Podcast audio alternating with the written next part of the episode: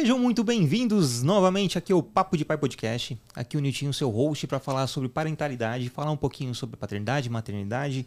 E esse mês de maio é um mês extremamente especial. É um mês de celebração do mês das mães. Então, não apenas a parte midiática, né, falar sobre todos os, os aspectos positivos que a maternidade nos traz, mas também é importante falar sobre a conscientização da saúde mental materna.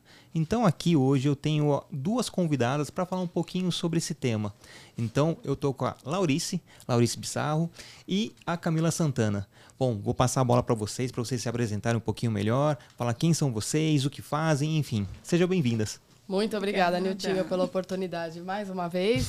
Bom, eu sou reincidente aqui no podcast Papo de Pai. É, eu sou a Laurice Bizarro, sou mãe da Alicia de quatro aninhos. É, eu costumo dizer que eu sou uma ex-gestonta que se revoltou com a realidade da maternidade e que a partir dessa revolta começou a plantar sementinhas de conscientização para tentar trazer alguma revolução aí, né, na realidade das mães. É... Olá, pessoal. Eu sou a psicóloga Camila Santana. Eu sou mãe da Laura. A Laura tem 7 anos.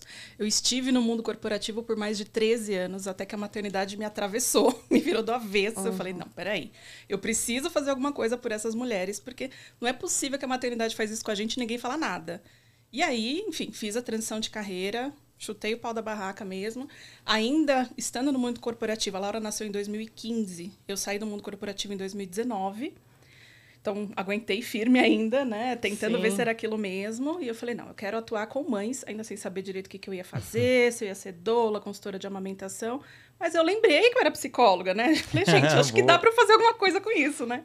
Então resolvi atuar atendendo única e exclusivamente mães, puérperas, gestantes, para tornar esse universo um pouco mais leve extremamente importante, né? Oh. E, bom, lembrando que se você está aqui no YouTube, já curte, compartilha, assina o nosso feed, que é muito importante mostrar para o algoritmo do, do, do, YouTube que tem gente falando sobre parentalidade. Oh. Se você está no Spotify, já, de, já curte também, já tem aquela opção da, da avaliação, nos dê cinco estrelinhas, que é muito importante também. Então, qualquer outro stream de áudio que você estiver, procure lá, Papo de Bar Podcast, que vai nos achar. É, queria falar sobre o, o, financiamento coletivo que nós temos, a campanha de financiamento coletivo, que é muito importante para a gente manter toda essa estrutura aqui de áudio, vídeo, toda essa qualidade lá em cima. Então, convido todo mundo a, a conhecer o apoia.se barra Papo de Pai Podcast. Lá tem todo um descritivo que, com um valor que vai apetecer seu, seu coraçãozinho para poder nos ajudar. A gente também tem a campanha através do Pix. Então, se você quer nos ajudar, não apenas curtindo, compartilhando e comentando, você pode nos mandar um pix através da chave é, papodepaiPodcast.gmail.com. Bom, dados os devidos recados, a gente está aqui nos estúdios Voz, aqui na sala urbana, para poder falar aqui com a Laurice e com a Camila. É, a questão do, da saúde mental materna é, é conhecido como Maio Furtacor, né? Uhum. É recente, tem dois anos, né? O início da campanha. Três anos, na realidade. Três anos, Três né? anos. E o tema já era existente antes disso, né? Mas por que teve essa, esse envelopamento? Vamos falar sobre isso, né? Só agora. Por que não antes? Ou essa conscientização está sendo mobilizada aos poucos? Queria que vocês falassem um pouquinho sobre isso. Perfeito. É, a campanha nasceu lá atrás, né, com uma psicóloga e uma psiquiatra lá do Sul, então a Nicole e a Patrícia. É, e elas começaram de forma simples, numa escola, falando: gente, precisamos falar sobre isso, precisamos falar sobre saúde mental materna. Porque, sim, a maternidade pode enlouquecer alguém, a maternidade sim. pode ser, né, é, sim, psicologicamente falando, é uma janela de adoecimento, de fato, né? É, então começou essa campanha lá atrás, ainda muito devagar, só com as duas, tentando fomentar aquilo, e a campanha foi crescendo, porque ela é uma campanha que ela é apartidária, ela é horizontal, ela é descentralizada, ela é voluntária. Então, qualquer pessoa pode falar sobre saúde mental materna. Não é sua mãe, não é só sobre profissional da área da saúde. Então, todo mundo é responsável pela saúde mental materna, Sim. né? E elas foram fomentando essa campanha e a cada ano conquistando mais pessoas para falar sobre a importância desse tema, né? Então, é, a campanha de fato foi crescendo. A cada ano ela, ela aumenta mais. É, e a ideia é que a gente de fato torne essa campanha cada vez maior. Então, não sei se você lembra, mas no passado, sabe aquela imagem daquele alvo azul e branco? Uhum lá uhum, atrás, uhum. né? O que, que você lembra dessa imagem? É, da campanha de conscientização câncer de mama, né? Exato. Então, só de lembrar da imagem, a gente já lembra é, de algo super importante, que é a conscientização sim, sim. do câncer de mama. A ideia do Maio Furtacor é justamente ser um movimento parecido. Então, do mesmo jeito que lá atrás, só remeter aquela imagem, caneca, camiseta, sacola, enfim, as pessoas já lembravam da importância do autoexame, de fazer mamografia, né? E aquilo foi gerando políticas públicas para ter a mamografia no SUS, enfim. Então foi um movimento que aconteceu que trouxe resultado bastante interessante. E a ideia é tornar a campanha Maio Furtacor, assim como hoje todo mundo se fala do Outubro Rosa, Novembro Azul, uhum. de uma forma que é, não precisa alguém é, coordenando uma campanha, é algo natural para empresa, é algo natural para qualquer canto que você vai. Sei lá, até escola as crianças estão vestindo rosa no outubro rosa, né? Sim. Então tá todo mundo envolvido com isso. A ideia é tornar o mês de maio, do, da mesma forma, um mês especial para falar sobre a saúde mental materna. Extremamente necessário também, uhum, né? Uhum. E estudando um pouquinho mais sobre, sobre a campanha, uh, a questão do, do termo em si, né? É, o ano passado, uh, é, eu me recordo que eu acho que foi até a Laurice que falou, né? Sim. né? É, sobre isso, né? A, a, ótica da coisa, né? Cada um, cada pessoa enxerga de uma, de uma maneira diferente, Sim. né? Uma tonalidade, um espectro diferente. E eu fui buscar na física, né? Uhum. A questão qual que é essa, o porquê né? Então eu descobri que aquela aparência da bolha de sabão ou uhum, da mancha de óleo, sim. né? Aquela, aquele aspecto de arco-íris, eu tô vendo de um jeito, mas a pessoa que está do meu lado está vendo de outro. Perfeito, é exatamente essa definição mesmo e é, seria a melhor cor é, para representar mesmo uhum. o Maio Furtacor, porque é, a cor que aparece é, a, é justamente a que, de acordo com a luz que incide sobre ela, né? Então, a maternidade ela tem muitas diferenças, é, não é realmente para ser uma cor só, e, mas dentro dessas diferenças, todas as mulheres mães têm o direito a ter a sua saúde mental equilibrada, né? uhum. né? Uhum. Então é, é por isso que representa tão bem é, o Maio Furtacor. Sim, sim. E eu falo, né? A partir do momento que você tem essa conscientização já é, já, já é um start. Sim. Né? Por mais que seja um termo novo, por mais que seja um, um, um assunto novo, né? Uhum. Ah, para as pessoas se inteirarem, principalmente os homens, uhum. né? Porque para as mulheres isso é, já está é, na pele, né? Uhum. Principalmente das mães, uhum. o sim, quanto sim. é puxado, pesado. E a naturalização disso acaba... Eu estava conversando com o meu psicólogo ontem e a gente chegou num ponto de falar sobre a diferença da empatia, né? A Com questão, eu, eu deixei de ser empático em muitas coisas, né? Para começar a ter compaixão.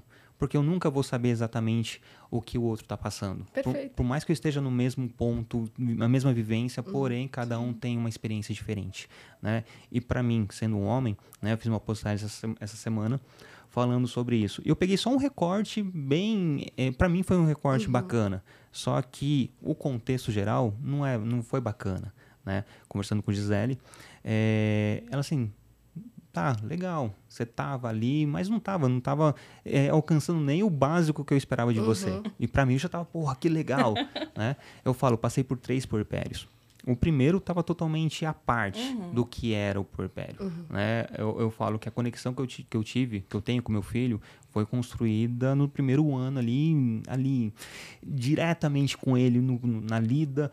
E bacana, só que eu negligenciei totalmente meu relacionamento, negligenciei uhum. minha esposa, uhum. né? E para mim tava tudo bem, né? Porque é mãe, né? Mãe já nasce mãe, já sabe como que é. E no caso da, da minha esposa, ela já tem uma filha, né? Então, minha enteada na época estava com 13 anos. Tá. Por mais que tenha um, uma janela grande de diferença entre um filho e outro, uh, mas ela sabe como que é, uhum. né? E para mim era tudo novo. Era a primeira vez, né? Ah, então eu vou arrasar aqui como pai. Exato, exato. E assim, modéstia à parte, eu acho que Sim. fiz meu, o meu melhor. Só que meu melhor não estava nem chegando ao básico de uma mãe, Sim. né? Uh, no Perpério dos Gêmeos, e efetivamente eu tive que estar tá presente mesmo, por toda a logística uhum. da, da casa, por conta dos gêmeos, por conta do Arthur, que estava com dois anos. E eu estava mais presente, sim. E no último puerpério da Helena, que realmente foi mais, mais leve, ou pelo menos menos pesado. Sim. Né?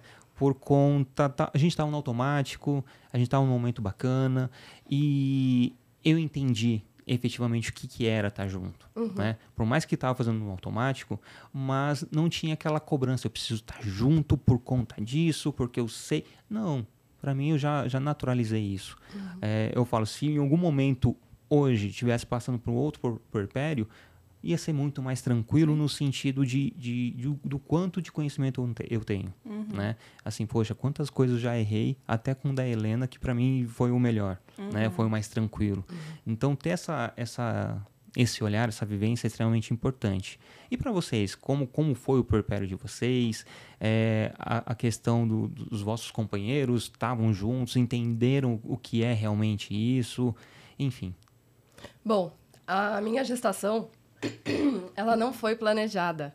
Então, eu não me preparei, né? Eu não me preparei para gestar. É, eu tive que ir atrás de informações conforme as coisas iam acontecendo. Então, é aquele famoso aprender na fogueira mesmo, né? Então, é, a gente foi atrás de documentários, livros, chegamos através do, do Renascimento do Parto para a questão do parto humanizado, nos preparamos para isso com a ajuda de uma doula. Depois, bem na reta final, encontramos a nossa profissional também, que acompanharia o parto. E aí, estava tudo bem. O parto saiu, assim, mais ou menos como planejado, porque não é também um roteiro, né, uhum. que você cria e simplesmente cumpre. Mas o depois, ninguém se prepara. Por mais informado que você esteja, é, por mais, assim, que você ache que esteja iluminada, sabe, pela luz do, de qualquer coisa, você não está preparado, não tem como alguém te preparar. E você se assusta porque você é colocada de lado, é, toda a atenção que você teve até aquele momento no gestar é, simplesmente cessa. Uh, mesmo que você tenha apoio de pessoas de fora da família e que você tenha um companheiro participativo, ninguém vai ter noção do teu grau de entrega e doação. E aquilo lá é muito difícil de suprir o parceiro não supre, a família não supre, a criança, coitada, é um bebê que não interage, não supre, por mais amor que você sinta, sabe? Que também tem a questão do mito do, do amor materno, que não é uma coisa automática, uhum. o vínculo vem com o relacionamento, com qualquer relacionamento. Então, assim, é punk pra caramba. Eu acho que foi nesse momento em que eu me assustei, criou aquela revolta que deu a vontade de, né? Não, preciso falar, porque não é possível que as coisas sejam assim ninguém fale nada e todo mundo se conforme. Então, é, foi punk, ainda é punk, mesmo uhum. com ela com, com quatro anos, porque com a percepção você vai tendo despertares, né? Para várias coisas na vida, vários aspectos sociais. E aí você vai, né? Percebendo várias revoltas novas e, e, e agindo em cima de cada uma delas através da disseminação de informação e, e conscientização mesmo. É, é, um período bastante difícil, assim, né? Por mais que tenha sido planejado. Então, no meu caso, foi desejado, foi planejado, mas é, foi muito, muito intenso. Então, eu tinha é, toda. Eu tinha todo o suporte, seja da empresa, na época que eu ainda trabalhava, tinha suporte da família, então todo mundo desejando muito. Mas o processo do puerpério, que é esse pós-parto imediato, ele é um processo muito individual ele é um mergulho, né? Tem até um, um, livro muito famoso da Laura Gutman que fala sobre esse mergulho na própria sombra. Então é só a mulher que vai passar por aquilo. E, ok, cada puerpério vai ficando mais fácil? Vai, porque você já sabe que o nenê vai espirrar e não vai morrer. Então, né, o cuidado lá com o recém-nascido, com a logística, vai ficando mais tranquila. Mas o mergulho interior, é, a cada puerpério é diferente. Né? Então, a cada vivência daquilo é desafiador. Essa mulher ela vai acessar feridas, ela vai acessar sensação de abandono, sensação de que ninguém entende ela, né? Logo depois que o bebezinho nasce, então vem é, aquela vontade, é uma melancolia, uma vontade de chorar do nada e que todo mundo, ai, por que, que você tá chorando? Tá tudo tão bem, nenê tá bem, tá tudo, tudo certo. Tá, mas para ela não tá. E ela não sabe dizer por que, que não tá. Só não tá ela só quer chorar. Né? E se ela não é validada, ela não se sente confortável de pedir exato, ajuda. Exato, é E as pessoas falando que tá tudo bem, é uhum. é igual quando a criança bate, se machuca, a gente, ai, passou, passou, não foi nada. Mas pra criança uhum. foi, pra criança doeu e uhum. passou vergonha e foi péssimo. Como é que o adulto tá falando que não foi nada? Então a gente vai aprendendo a se desconectar das nossas próprias emoções, entender, peraí, isso que eu senti não foi nada? Ah, tá bom. Então da próxima vez que eu sentir um desconforto deste tamanho, eu vou aprender a entender que aquilo não é nada. E a gente vai se, se desconectando disso. Quando chega a maternidade, é, essa série de nadas acontece. E todo mundo, né, as pessoas de fato invalidam quem está ao redor falando, não é nada. Ou o famoso vai passar. Uhum. Então, vai passar? Vai, vai passar. Mas enquanto não passa, enquanto eu estou passando por isso, enquanto eu estou no meio da ponte, é insano. Se as pessoas ao redor não validam, não reconhecem, não estão do lado, fica bastante desafiador para essa mulher. E essa mulher estando prejudicada nesse momento impacta diretamente no vínculo dela com o neném. Uhum. Né? E por isso é tão importante a gente falar desse tema, porque um vínculo que foi prejudicado lá no começo, né, ou no começo da vida daquela criança, ela vai carregar aquilo para a vida adulta. Então, quando a gente fala de cuidar de saúde mental materna, é cuidar de geração futura, não Exato. é só daquela mulher né? É plantar uma semente para o futuro. Então, por isso que é tão importante. E o meu sonho é que as pessoas cuidem e falem sobre saúde mental, assim como fala que foi no ortopedista, no Exato. dentista, no dermatologista, né? De uma forma preventiva. Não, ai meu Deus, saúde mental, remédio, camisa de força. Gente, pelo amor de Deus, Sim. né? 2023, não é assim. Então, precisamos cuidar da nossa saúde mental. E lembrando, né, a questão da saúde mental materna não é apenas a questão do puerpério, é todo o conjunto da maternidade, Sim, né? Exato. E cada fase é uma fase diferente, Sim. né? Lógico que esse primeiro momento pós-parto, puerpério, é, tem uma carga gigantesca, não apenas hormonal, que, que, se iniciou lá na gestação, né? E, e às vezes, vou até pedir para vocês falarem a diferença de, de depressão pós-parto uhum. e baby blues às vezes o que acontece ali no pós-parto já iniciou durante a gestação uhum, e é invisibilizada. Né?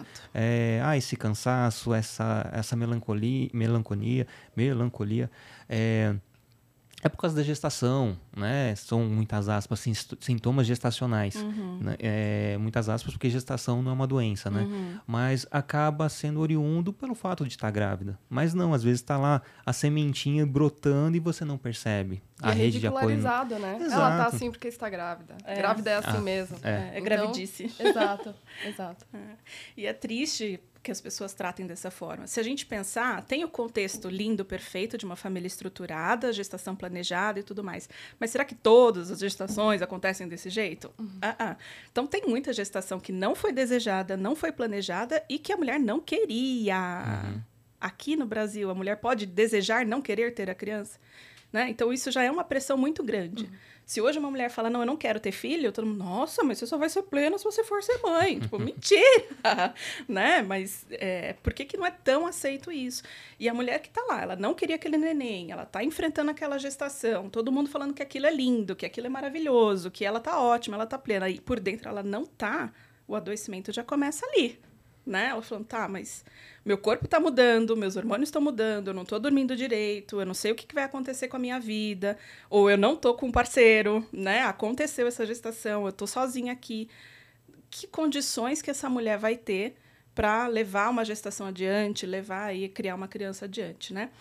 É, então, respondendo a sua pergunta sobre baby blues, depressão pós-parto, é, independente da gestação ter sido planejada, desejada ou não, é, isso trata-se de questão hormonal. Então, essa mulher, logo depois que ela tem o bebê, nos primeiros quatro dias, enquanto ela ainda está, vamos pensar num parto aí num contexto hospitalar, ela está lá sendo servida, sendo atendida pela equipe do hospital. Então, ela não está preocupada em lavar roupa, tirar o lixinho do banheiro, fazer comida e ver se tem roupa na máquina. Ela está sendo servida, o neném está sendo servido. As visitas estão acontecendo, então tá bom, não é tão difícil assim. Né? O nenê tá aprendendo a mamar, ela tá aprendendo aquelas coisas, enfim. Ela saiu do contexto hospitalar, saiu daquele hospital com aquele pacotinho, pensa, o que, que eu vou fazer agora uhum. da minha vida com essa criatura que eu não sei, né? O que que tá rolando aqui? Então, o baby blues ele começa lá pelo terceiro, quarto dia pós-parto. É também um período que coincide com a saída hospitalar, mas coincide com uma queda hormonal. Porque pensa assim, os hormônios do corpo estão falando, gente, a gente está fazendo um bebê, vamos fazer bebê, vamos fazer um bebê, fabricar uma pessoinha, fabricar um, um órgão que não existe, que é a placenta. De repente, galera, mudou, não é mais neném, agora eles querem leite. Ah, tá bom, então vamos fazer leite, vamos fazer leite, vamos fazer leite, não precisa mais fazer neném, enfim. Então, o corpo fica em borbulhas, né? Então, emocionalmente, hormonalmente, há sim uma avalanche. Quando ela chega em casa com esse nenê, o corpo entendendo toda essa mudança, vem esse baby blues. O que, que é o baby blues? É essa melancolia, é essa vontade de chorar do nada. É esse eu não sei o que está acontecendo. É um sentir um vazio interno, não só físico, porque quem já teve filho sabe que tem um vazio por dentro, né? Os Sim. órgãos estão voltando ainda para o lugar, enfim. Mas emocional. Um vazio do tipo, tá, agora eu sou responsável por uma vidinha que depende única e exclusivamente de mim. Mas e eu, gente? Eu quero comer, eu quero usar o banheiro, eu quero tomar um banho, eu quero lavar meu cabelo, eu quero escovar o dente, eu quero trocar de pijama, porque já faz três dias que eu tô com esse pijama. Eu quero trocar o lençol dessa cama e ninguém troca o lençol dessa cama. E o marido fala: Não, é só falar que eu faço. O que, que eu tenho que fazer? Tipo, eu não quero decidir nem pedir, eu quero que você olhe e veja o que tem que fazer. Porque se eu tenho que me antecipar às demandas de um neném que eu não, não falo, eu não sei o que, que ele quer, uhum. e eu tenho que adivinhar, por favor, olhe para esse lar e adivinhe o que precisa ser feito e faça. Eu não quero ter que pedir, porque eu não sei. Eu não consigo tomar decisão para pedir o que eu quero. E eu quero ser vista, e eu quero ser cuidada, e eu quero ser acolhida, porque eu estou cuidando desse neném. Sem saber o que, que eu tenho que fazer com esse neném né? Então, é, um, é uma dor muito grande. Quando essa mulher tem a rede de apoio, ajuda, só que, em geral, a rede de apoio acha que vai lá para cuidar do neném. Essa mulher não quer que a rede de apoio cuide do neném. Essa mulher quer que a rede de apoio cuide dela. Exato. Cuide da casa. Do neném ela cuida, tá bom, é pôr no peito, é trocar fralda, ok. Mas a roupa tá lá para ser recolhida, ninguém foi na feira, o cachorro não saiu para passear. Então a mulher quer que a rede de apoio cuide do entorno, do contexto. Só que ela não consegue se dar conta disso e verbalizar isso. Então ela chora, então ela vaza. Ela chora toda aquela angústia. E se ela não chora, o neném chora por ela. Porque a fusão emocional ainda é muito grande. O neném ele só saiu da barriga porque ele está grande. Uhum. Né? Mas ele eh, tem a esterogestação até os três meses, ele ainda nem sabe que nasceu. Então, para ele, ele ainda precisa ter todas as demandas supridas.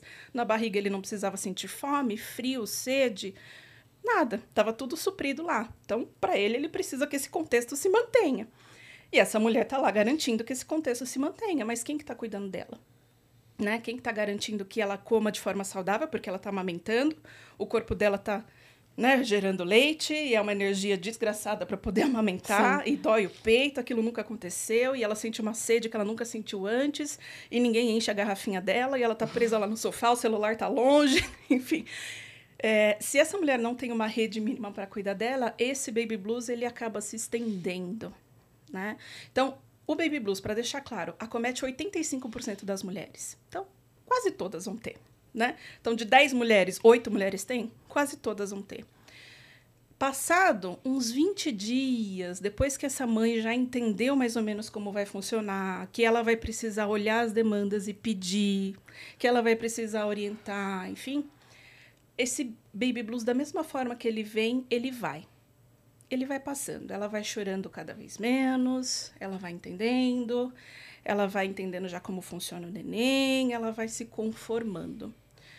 Em alguns casos, em muitos casos, então, de cada 10 mulheres, 4 vão ter depressão pós-parto.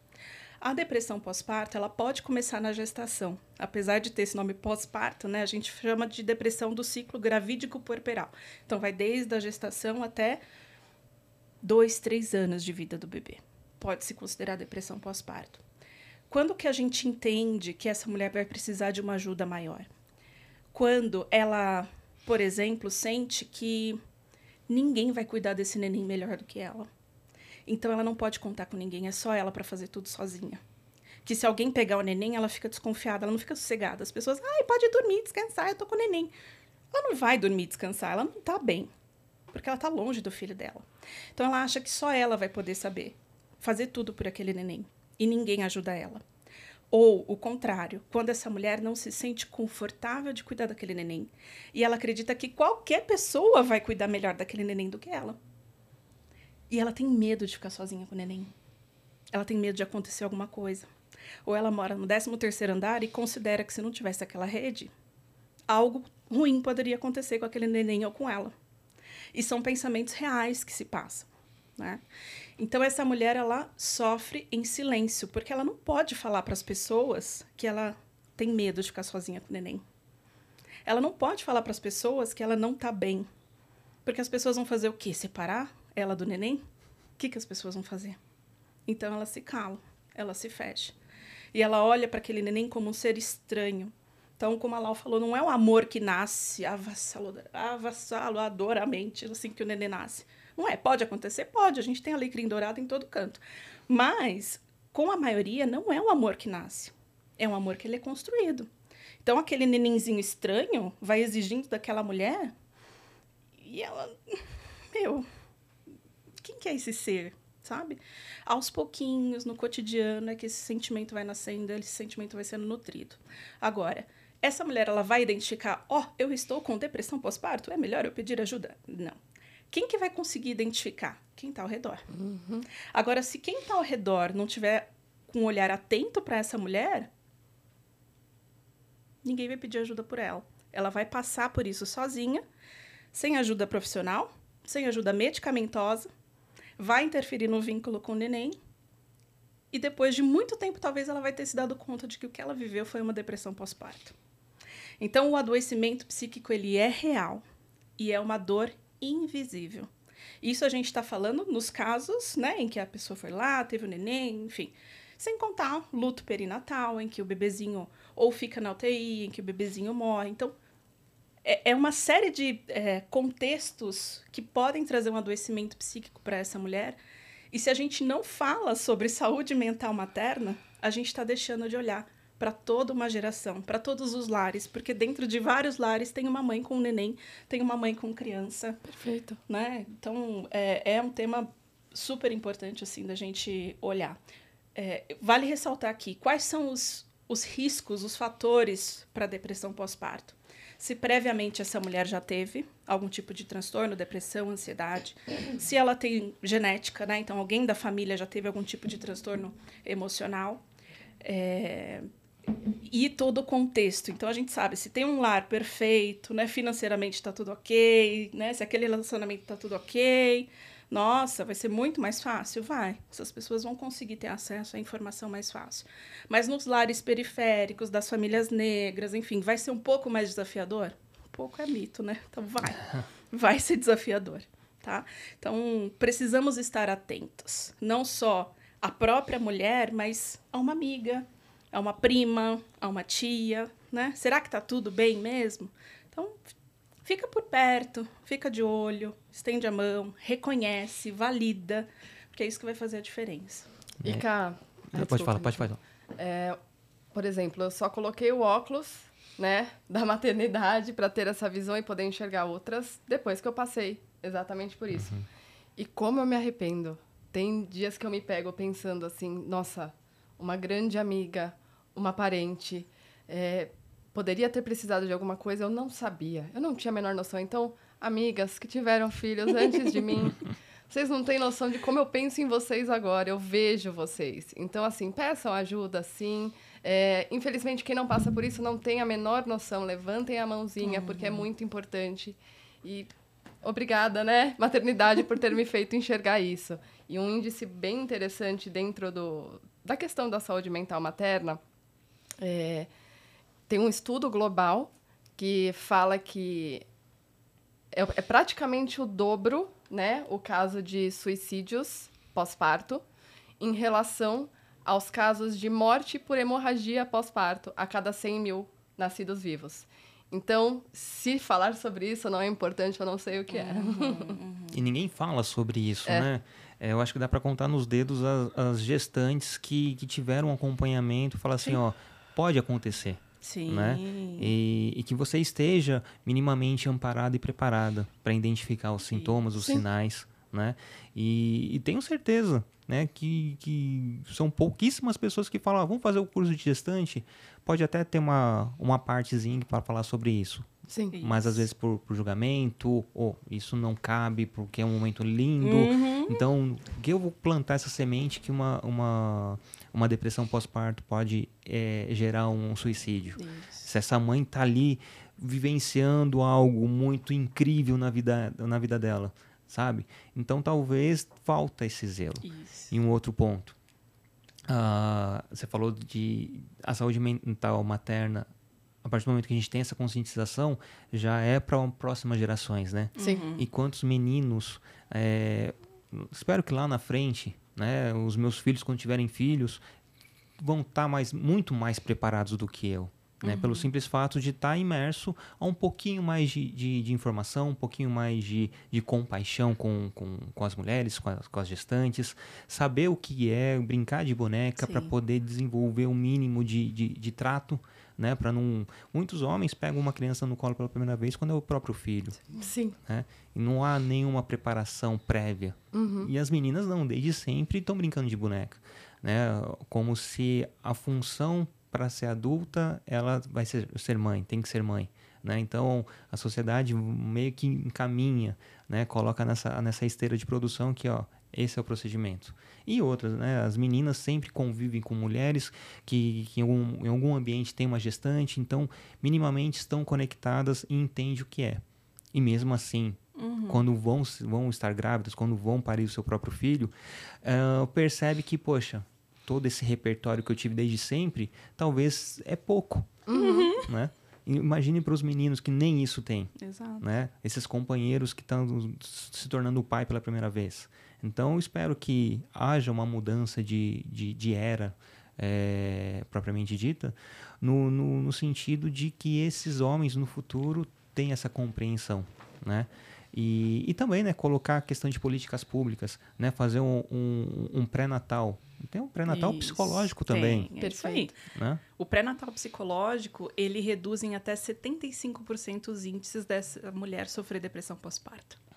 Então, é muito alto, né? O índice de prevenção que a gente pode ter somente dessa mulher fazer um pré-natal psicológico, que é, é, não somente o curso de gestante, que ela vai aprender o básico ali do que ela está passando e do parto, mas o pré-natal psicológico prepara a gestante e o entorno, né? A rede de apoio, o pai, enfim, é, para o puerpério, para o que está por vir, né? Porque o parto é o parto do princípio, o parto, né, é, é, o grande final da gestação, ok, mas o, que, o perrengue mesmo é depois que o neném nasce. É. E essa mulher, ela não se prepara. O que você falou é real. Durante a gestação, há um, uma áurea romântica, né? E que essa mulher, ela acredita que com ela não vai acontecer porque tá tudo tão bem, tá tudo certo. Não, comigo não. Eu sei que com alguém acontece, né? Com a vizinha acontece, mas eu tô protegida, né? uhum. né? Comigo não vai acontecer. Não. Gatona pode acontecer porque o índice é muito alto. Então, um pré-natal psicológico são alguns encontros lá com um profissional da área da saúde, com um psicólogo, às vezes alguns psiquiatras perinatais, enfim, mas um profissional dessa área vai conseguir ajudar e muito essa mulher e essa família a se adaptar à chegada desse neném. E quando você coloca dessa questão do pai, né? É, infelizmente existe muito sexismo nas brincadeiras, enfim. Sim. E é uma pressão para a mulher. Então, ah, porque eu brinquei de boneca, eu tenho que saber o que eu faço com essa criança. Eu não faço a menor ideia do que eu estou fazendo aqui, né? Que dirá o que, que eu faço com essa criança. É, o garoto também não. Então, assim, precisamos todos aprender, né? Então, do mesmo jeito que a mulher ela vai lá, ela tá grávida, ela começa a visitar Instagram sobre isso, ela começa a ler, ela começa a pesquisar o menino tá fazendo o quê? O rapaz tá fazendo o quê? Tá pesquisando sobre o quê? Como ganhar mais dinheiro, porque fralda tá é. tá caro, é. né? Então não tá necessariamente pesquisando sobre desenvolvimento infantil. É, então existe um papel muito importante desse pai que é muito parecido com o seu relato, né? Ah, então eu vou ser super pai, eu vou cuidar dessa criança como ninguém, vou trocar fralda, vou saber tudo sobre o desenvolvimento desse neném. Tá, e a mulher? Vamos lá. O seu papel de pai é ser guardião da mulher né? Do lar. É, é blindar esse lar para que chuva de palpite não chegue até essa mulher, uhum. né? Para que essa logística aconteça. Então, é, é, o seu papel de pai é, é, ser protetor dessa caverna aí, que quem vai cuidar da prole é a mulher. Só que ela vai conseguir cuidar da prole muito bem se o entorno está resolvido. Ela não quer se preocupar com nada disso. Se o lixinho do banheiro está transbordando. Então, é o pai que vai estar tá cuidando desse entorno. Tá, mas e quando que você pai? Porque ela já tá lá com o neném na barriga nove meses, ela já tem uma super conexão com o neném e eu quero entrar aí também, né? Eu quero brincar também. Vai chegar o um momento, mas não é no comecinho. Ainda não é no comecinho. Então, no comecinho, o, quando o bebê nem sabe que nasceu ainda, ele ainda é muito da mãe. Muito. É, tipo, é o brinquedo dela. Tipo, deixa ela brincar com o brinquedo novo dela, daqui a pouquinho você pega. Então, óbvio, o pai vai poder ajudar, trocar fralda, pegar no colo e tudo mais. Vai. Só que só a mulher pode fazer é parir e amamentar. De resto, qualquer adulto funcional pode uhum. fazer. Então, vai ter essa ajuda também. Mas esse vínculo, e aí você, pai, me corrija se eu estiver errada, esse vínculo ele acaba se estabelecendo conforme a comunicação e a linguagem da criança vai desenvolvendo. Uhum. Então, quando a criança começa a falar, o vínculo entre pai e filho vai aumentando consideravelmente, porque essa comunicação fica muito mais fácil. Uhum. As brincadeiras, né, uma coisa mais corporal, mais de energia, enfim, vai facilitando esse processo, que é justamente o momento em que o pai começa a assumir que a mãe fala: "Ah, OK. Então a criança já está minimamente autônoma, eu já posso voltar a entender quem que eu sou depois disso tudo." Né? Que vai coincidindo com o fim, o fim do puerpério, uhum. de dois, três anos de vida do bebê. Tá? Então, é um processo natural que vai se ajustando, mas que é desafiador para aquela família, para aquele casamento, para aquele relacionamento. Isso é. Primeiro você sobrevive, depois você se resgata, né? É isso. É, é isso. Parece que essa é a ordem das coisas. Sim. E aquilo que você falou sobre bonecas para meninas e outras coisas para meninos. Gente, isso daí também foi um despertar que também revolta muito, porque uhum. cada vez que a Alicia ganha uma boneca, eu sou muito grata aos presentes também, por favor, continuem dando. Mas, gente, sejam mais criativos, porque essa questão da socialização da mulher para o cuidado é o que põe a gente justamente nessa linha de frente, É uma pressão né? tão grande. É uma pressão muito grande. Então, vamos, né, diversificar as brincadeiras, vamos colocar os papéis de cuidado para ambos, uhum. porque só assim a gente vai conseguir mudar realmente é, esse exercício dentro da sociedade no futuro. Não adianta a gente só falar de mulher para mulher. A partir do momento que os homens também entenderem essa, essa necessidade de mudança, é que o negócio vem, né? A gente não está aí sozinho. Eu tenho um, um amigo, o Dr. Felipe Felipe Favoretti. Ele é obstetra e ele tem um programa de, de pré-natal para o homem, para o Uau. pai, que é justamente acompanhar às vezes apenas o pai no pré-natal, uhum. né, para conversar, saber como está a saúde. Então, mas quantos é, obstetras têm esse zelo, né? uhum. né? Eu acompanhei todas as, as, as consultas dos meus filhos é, na época da gestação. E o nosso obstetra não teve esse, esse tato uhum. né, mais fino comigo. Lógico, a, protagonismo, uhum. a protagonista Sim. da história sempre foi Gisele ali, mas ali eu só estava só de acompanhante. Né? E aí? Trazer esse cara uhum. para junto. Lógico, antes eu falava assim, eu engravidei junto. Não, não engravidei junto. Eu vivenciei essa gravidez Sim. junto. Né? Hoje eu tenho essa maturidade para observar que, nossa, que besta eu, é, eu falava que eu engravidei.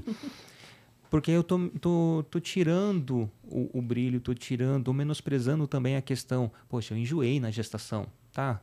Mas eu e minha esposa, quantas atribu uhum. atribulações que ela teve no corpo. Uhum. E eu só estava enjoado, né? Eu, eu, estava um pouquinho mais é, uh, mais no meu canto e, e ela, né? Uhum. Então quando a gente fala que o homem fala que engravidou junto, então tá tirando um pouquinho de todo esse, esse protagonismo. Então, ter esse olhar voltado para o pai também é importante. Uhum. Principalmente é, trazer para ele estar tá junto, né? Mas não, impede igualdade com a mãe. Sim. Né? Por isso que conhecimento é, é libertador. Eu tenho o, o Tiago Koch, do, do Homem Paterno. Sim, fantástico. Ele tem um curso de puerpério para homens, uhum. que é extremamente vital. Eu, conversando um tempo atrás com ele, falei assim, eu vou fazer esse curso para ver o que eu já errei, né? Porque todo mundo tem que passar por, eh, por essa vivência, Sim. né? Sim. Nem que seja apenas na teoria, né? Para poder entender. Né? A gente se prepara para tanta coisa na vida, né? Para uma vaga de emprego a gente estuda, presta um concurso, até para um encontro a gente compra uma camisa, passa um perfume. A gente está se preparando. E por que para ser pai a gente não se prepara? Uhum, né? Exatamente. Porque já tem a visão patriarcal que fala assim, o filho é da mãe, uhum. né? Tanto que o, o até a, a, as formas pejorativas, né? Filhinho de mamãe e é filhinho de papai. Uhum. Né? É Você sente a diferença no, na, na carga, né? Sim. E isso precisa mudar, né? Então a gente está vivendo um momento de, de mudança, uhum. né? Talvez um pouco mais lento, talvez. Mas eu, eu espero que daqui a 30 anos, essa geração da molecadinha de hoje, que está vivenciando esses pais presentes, esses uhum. pais que estão preocupados com cuidado, vão ter uma diferença lá na frente. Exato. E ainda não vai ser uma geração perfeita. Né? Talvez na geração dos meus netos ou dos netos dos meus, dos meus filhos, aí sim começa uma equidade verdadeira, né? uhum. né? Mas é necessário falar disso hoje, né? Uhum. Sim, é uma semente que se planta agora, de fato. E é isso, a gente estuda para tanta coisa, né? Eu tenho curiosidade. Ah, como é que funciona esse aparelho aqui, ó? Nossa, deixa eu ver vídeo para ver como é que funciona esse aparelho. Vamos estudar para criar uma criança. Uhum. Vamos estudar sobre desenvolvimento infantil. Vamos estudar sobre parentalidade. Né? O que está sendo dito agora? O que está sendo feito agora? Óbvio que a gente vai carregar muito do que fizeram com a gente. Né? É o caminho que a gente conhece, é o natural. Mas os pais criaram a gente para um mundo que não existe mais. Uhum. Eles não tinham como saber como é que ia estar tá uhum. agora. Né? Como a gente brinca na época que o, o telefone tinha fio. Então, agora é, o mundo está diferente. E a gente também está criando filhos sem saber como é que vai ser o mundo no futuro. Mas tem algumas coisas que não mudam. Né? Então, a tecnologia pode mudar, o dia a dia, o trabalho e tudo mais, mas o afeto, o amor, o carinho, a conexão, isso não muda. Uhum. Isso não muda. O respeito, né? O olhar para a criança, enfim, o olhar para o outro, para o parceiro, para a parceira e, e ter esse, essa compaixão, como você trouxe, isso não muda com o tempo. Então, que a gente possa ter o tema saúde mental de forma geral falado com cada vez mais naturalidade. Porque é, porque uhum. faz parte. Né? Logo no comecinho da pandemia, o tema saúde mental ele veio bastante em alta. As pessoas Sim. começaram a se importar com isso. Então, ah, eu vou enlouquecer dentro de casa, fechado, não posso ver ninguém e tudo mais. Não, canta na varanda, faz isso, faz né? uma série de coisas para poder melhorar a saúde mental e tudo mais. E as pessoas começaram a perceber de que, ei, eu não sou só um corpo. Eu sou uma mente, eu tenho emoções, eu tenho conexões que transcende, que não é visto. Uhum. Então, só porque não é visto, não existe? Hum, pera lá se né? existisse uma ferida que mostrasse Exato. o estado da saúde mental, com certeza ela seria muito levada a sério. Uhum. E, e, naturalizar, né? Uhum. É o que falta, né? Como, uhum. como você, você, você, falou. Naturalizar, falar assim, fui no ortopedista, com dor no pé, fui no Isso. ortopedista estou com um vazio existencial, vou ao psicólogo, vou procurar um psiquiatra. Isso de forma preventiva, Exato. não esperar dar ruim, né? Não esperar a pessoa de fato estar no fundo do poço. Uhum. Não precisa chegar no fundo do poço. Então, tem tratamento, tem acolhimento, tem profissionais que estudaram e se capacitaram para isso. Então, se tem um estudo para isso, é porque tem demanda. A demanda está lá, ela é real. Então, não tenham vergonha de buscar ajuda, não tenham vergonha de dizer que não está se sentindo bem emocionalmente. Uhum. Né? É, é, muito importante que a pessoa consiga perceber que hum, algo não está legal, mas eu não sei dizer o que é. Tudo bem, alguém vai te ajudar a identificar. Né? E é engraçado você falar isso até em relação a, a falar, né? É, eu, por exemplo, eu que cuido das crianças, o ano passado eu pedi as contas do meu trabalho, uhum. né? Justamente para poder ficar com as crianças, né? Era minha sogra que era a nossa rede de apoio, mas ela também trabalha, enfim.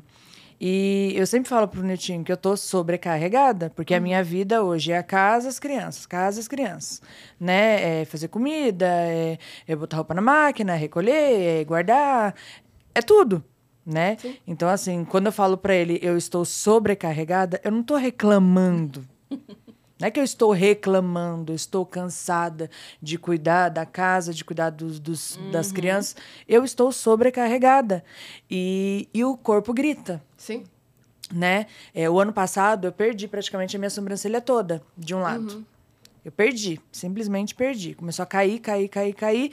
Eu achava até que era reflexo da, do Covid que eu peguei, uhum. porque foi logo em seguida. É, fui no dermatologista, passou pomada tal. Passava e não crescia. E aí eu me dei conta que era emocional, uhum. né? Agora, esse ano, apareceu na minha cabeça. Né? Que depois agora, é, pesquisando, porque eu falo, o Google é uma coisa, Sim. né? Aparenta ser aquela alopecia. sim, mal, né? sim. Parece ser aquela é, alopecia, alopecia. que fala, né? Uhum. E, pelas características, né? Agora estão saindo bolinhas de água no meu dedo. Uhum. Então, assim, aí você vai pesquisar, né? Emocional, estresse. Então, assim, para você unir, para ver o nível que está Isso. o meu estresse, uhum. né? O, o, quanto eu estou sobrecarregada. Uhum. Não tenho o que fazer, em relação às... Não tenho o que fazer, porque eu tenho que cuidar dos meus filhos. Eu preciso fazer minha correria, né? O Nilton trabalha fora. Então, assim, eu não tenho escolha, né? Aí, quando você para e pensa, vai cuidar de si.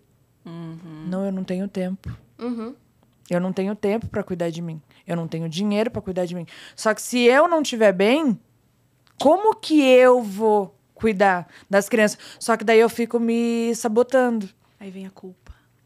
Eu fico me sabotando, né? Mas daí eu vou fazer, vou de, não vou ter tempo, né? Eu vou deixar de ter tempo para cuidar da casa né? Aí eu vou tirar um dinheiro que era para pagar não sei o quê. Sim, sim. Você fica Você não se sente se auto-sabotando. Exatamente. Sim, sim. Né? E eu até brinco, né? Que nem o, o, o brinco, não, eu comento. O Arthur é autista Uhum. e eu falo que eu tô no luto ainda Sim. Né? Porque daí jun- junta o luto do autismo. Eu acho que eu falo que eu devo ter no perpério até hoje. Com certeza. Porque, assim, eu vivo, né? Do nada eu me pego chorando, Aham. do nada eu pego dando uma bronca nos meus filhos, e de repente, na minha cabeça, você é uma idiota, pra que, que você tá brigando com seus filhos? E eu começo a chorar também. Sim. Então, assim, é o tempo todo. É um nível de estresse, porque eu não tenho mais paciência com nada.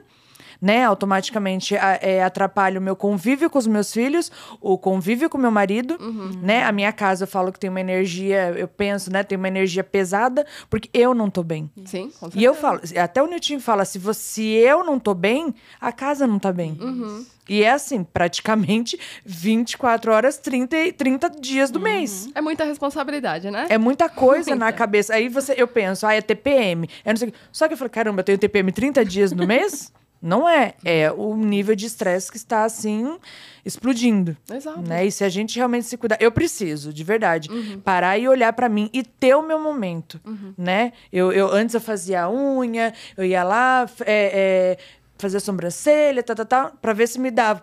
Melhorava, mas não era o bastante. Uhum. Sim. Se você não cuidar da sua saúde mental, realmente, Exatamente. de nada vale. Exato. O, autocui o autocuidado de verdade, na verdade, é cuidar das suas emoções. Não é você sair, ter tempo para ir no salão, fazer a unha e tudo mais. E é muita sobrecarga mesmo. Teve um estudo, eu não lembro exatamente, então me perdoem se eu falar alguma coisa errada, que comprovou que o fato de você trabalhar em casa, né, e assumir todas as demandas eh, da família, as demandas eh, do lar e dos filhos, eh, equivale a dois empregos, dois empregos e meio. Alguma coisa assim. Sim, até mais, né? Você Exato. vai ver alguém que tá limpando a casa, cozinhando, Sim. cuidando de roupa, cuidando de criança. Sim. É muita coisa, é um trabalho invisível, é um trabalho que não é Uhum. reconhecido. Então tem sim a carga Não é mental- remunerado. Não é Não é remunerado. a carga mental materna ela é muito grande. Esse peso de ter que ser o bom humor da família, da casa, tipo, tá, eu não posso nem ficar brava? Eu não tenho direito de ficar mal, porque todo mundo vai ficar mal? Que saco! Sim. né? Então, assim, é, ter um tempo pra você, ainda que alguns pratinhos caiam, vai cair. O pratinho vai cair. Sim. Vai ser o da casa, vai ser a criança em algum momento, vai ficar sozinha por uma hora que seja, enfim. É, Tá todo mundo em segurança, minimamente segurança? Vai ter o seu tempo pra você. Vai ter o seu momento. Por quê? Porque depois você volta melhor. As coisas vão fluir um pouco melhor. Uhum. Vai cair algum pratinho? Vai. É preferível que a criança fique sozinha, estando em segurança, por 30 minutos, do que você descontar tudo na criança. Exato. Não né? E sair de casa com a criança sozinha, tá, gente? Que fique claro. em outro cômodo, assim. Bota na televisão que seja. Camila, a televisão faz mal. Não tem problema, é para a sanidade mental deste lar. né? Estas crianças, neste, nesta uma hora, vão assistir um desenho para que eu faça alguma coisa por mim. E autocuidado não importa. É, ca- é- é muito individual. Então, se para você fazer unha. ah, relaxa, é o que te faz bem? Vai fazer unha, vai fazer massagem, vai cantar, vai respirar, vai fazer mindfulness, vai tomar um chá, vai. Sim. Não importa o que é, né? Mas vai buscar uma coisa que te dá prazer. E aí a gente entra num ponto também. Às vezes a mulher não consegue dizer o que dá prazer pra ela. Uhum. Tipo, eu tô tão envolvida nessa rotina que eu já nem sei mais quem eu sou, o que eu gosto. O que, que eu quero? Eu não sei. É, na verdade, pra mim, a, a fazer unha tá, tá, era uma fuga. Sim. Não é que me, tava me fazendo, porque depois eu olhar. Ah, bonito, tal, mas não era uma coisa que me preenchia. Uhum. Aí foi aonde eu me encontrei é, é, espiritualmente. Uhum. Fui procurar a Deus. Que eu falei, eu preciso de Deus na minha vida. Né? Me encontrei, nossa, amo minha religião hoje e tal, não sei o quê. Só que assim, o principal. Não é que é o principal, Deus é o principal, lógico. Mas assim, e a minha cabeça? Uhum. Isso. Entendeu? A minha cabeça. Na verdade, eu sei que eu preciso tratar a minha mente. Né? O Niltinho, há há pouco tempo, começou a apresentar é, indícios de depressão. Vai se tratar, vai se cuidar. Quer dizer, eu também sei, Isso. porque eu já tive depressão, Sim, sim, já sim. tive pânico, eu tenho crise de ansiedade. E eu? Exato. né? Não tô falando que ele tem que se anular para me dar prioridade, não é isso.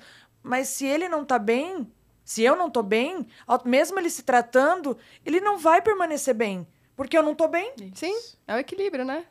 Exatamente. Então assim, é, ele tá se tratando, mas eu também tenho que me tratar. Isso, é isso. Né? Para os dois é uma balança, né? Para os dois estarem bem, para as crianças ficarem bem, para o nosso casamento estar bem e, e geral, É isso. né? Ninguém precisa carregar o piano sozinho, Com né? certeza. Vocês estão em parceria, estão dividindo, estão compartilhando. Então, não adianta um só tá bem e o outro tá capenga. Não, peraí, Sim. vamos, vamos junto. Vamos estar numa média aqui, eu e você, É. né? Exato. E, e se acertar e se ajustar. Uhum. E vamos lá, o que, que essas crianças estão percebendo? O que, que elas veem? Elas veem que a mãe precisa se anular para o pai conseguir tudo que ele quer? Ou elas veem que o pai tá lá se lascando e a mãe tá fazendo unha? Então, o que, que as crianças estão vendo? Não, ela Uhum. tá vendo que os dois estão se cuidando e que às vezes eu vou ter que brincar com meu irmão sem querer, mas porque eles estão fazendo alguma coisa que não é comigo. Mas lá na frente eles vão entender Sim. que essa ausência fazia parte de um cuidado, inclusive com eles indiretamente. Uhum. Que eles iam colher os benefícios disso depois. Exato. Né? E assim, existindo esse autocuidado bacana, né? O, o, o grande problema é que todo o sistema se retroalimenta, né? E a gente percebe que de agosto ano passado, quando Gisele saiu do emprego, para hoje eu, tenho, eu estou mais ausente em casa. Né? Então, para poder suprir financeiramente. E Isso porque não- as contas não, não estão em dia. Né? Se pelo menos estivesse no zero a zero, beleza, mas nem isso está. Sim. Automaticamente estou menos tempo em casa. A sobrecarga que já existia, essa divisão de carga que já, já não era igual, ficou um abismo. Né? Por mais que eu tente fazer, corro atrás, mas mesmo assim eu sei que estou em débito. E quantos homens têm essa percepção? Sim. né? Esse é o problema. Eu, o- a gente pega os estudos, falam que que são 60% dos divórcios que acontecem no primeiro ano do, do filho, né? O porquê? Porque o cara não está conectado e entendendo todos esses nuances, né? É, a mãe não- também não sabe é, é, falar, colocar para fora o que está sentindo. E o cara fala simplesmente, pô, eu já trabalho fora o dia todo, estou cansado. Quantos não, não agem dessa forma ainda? Sim, com certeza. né? Conheço gente que nos dias de hoje é dessa forma. Sim, tem muito. Aí quando fala assim, ah, vamos mudar a legislação para licença parental, né? ou uma licença paternidade que realmente esse cara esteja presente lá dois, três meses para poder dar esse, esse apoio para a mãe. Eu falo, se mudar a lei hoje, amanhã o que vai ter gente fazendo churrasco, aproveitando essa licença, essa licença pa- paternidade, porque não, não, vai mudar o conceito em si Exato. né? E quantas mães não vejo a hora dele voltar a trabalhar porque só também está dando um trabalho, né? Não- não- além de não Tá fazer as coisas em casa, ficar atrapalhando. Então tem todo esse, esse conjunto de, de fatores. Então tem que mudar a estrutura, tem que mudar o- a cultura. Uhum. Então, para essa mudança, infelizmente, não é do dia para a noite. Não. Não. Né? Então, ter a oportunidade de conversar sobre isso, eu estou tendo vários ensinamentos. Né? Na, na preparação dessa pauta, assim, puxa, aqui eu estou pecando muito. E às vezes eu acho que não estou, mas eu estou.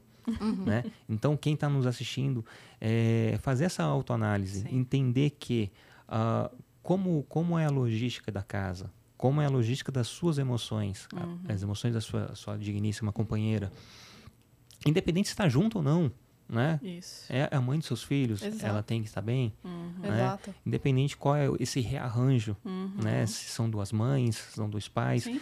O importante é você ter essa concepção, essa compreensão do que é você ter esse autocuidado, né? Procurar ajuda, não apenas quando precisar de ajuda. né? Exato. Infelizmente, muitos homens, eu me enquadro nesse perfil, né? Quando o negócio realmente está punk, é que eu vou procurar. Uhum. Ainda que você procurou. é aquilo, né? Você tá acima da média, que a média é muito baixa. a média realmente é muito baixa. Mas são pouquíssimos homens que procuram. Porque tem todo um estigma. Tem um documentário Sim. maravilhoso, tá no YouTube, chama O Silêncio dos Homens. Você já deve ter assistido. Uhum. É maravilhoso.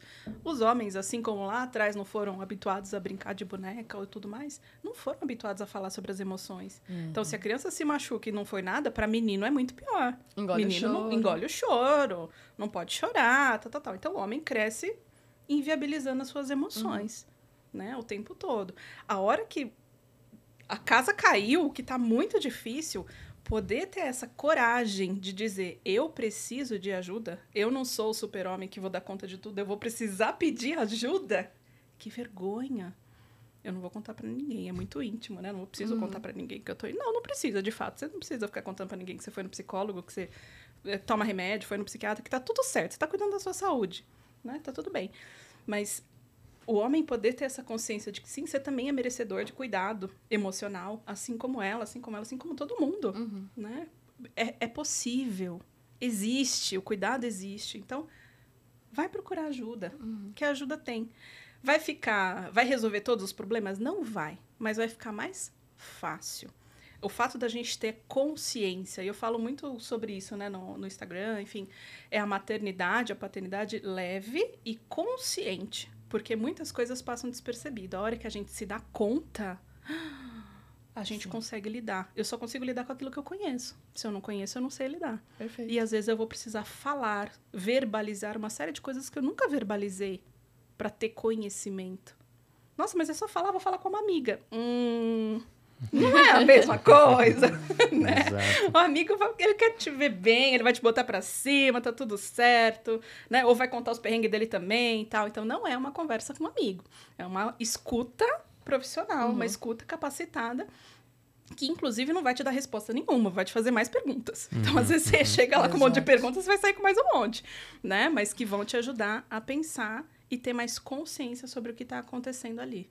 E aos poucos as movimentações vão acontecer. Então as pessoas, por mais que você não diga que está fazendo um processo psicoterapêutico, as pessoas vão falando: Nossa, você está diferente, uhum. você está mudado né? Você tá mudada, você tá falando agora. Antes você não falava nada, você aceitava tudo. Ora, ora, né? Estou me posicionando, veja só, né? Estou incomodando, é isso é aí. Assim. Antes eu ficava calada e aceitava tudo, agora não. Que nem o, o Niltinho, ele estava escrevendo o texto do, do artigo dele e tal, falando justamente sobre o, o Maio Furtacor e tal, uhum. e falando da experiência dele do puerpério dos gêmeos né?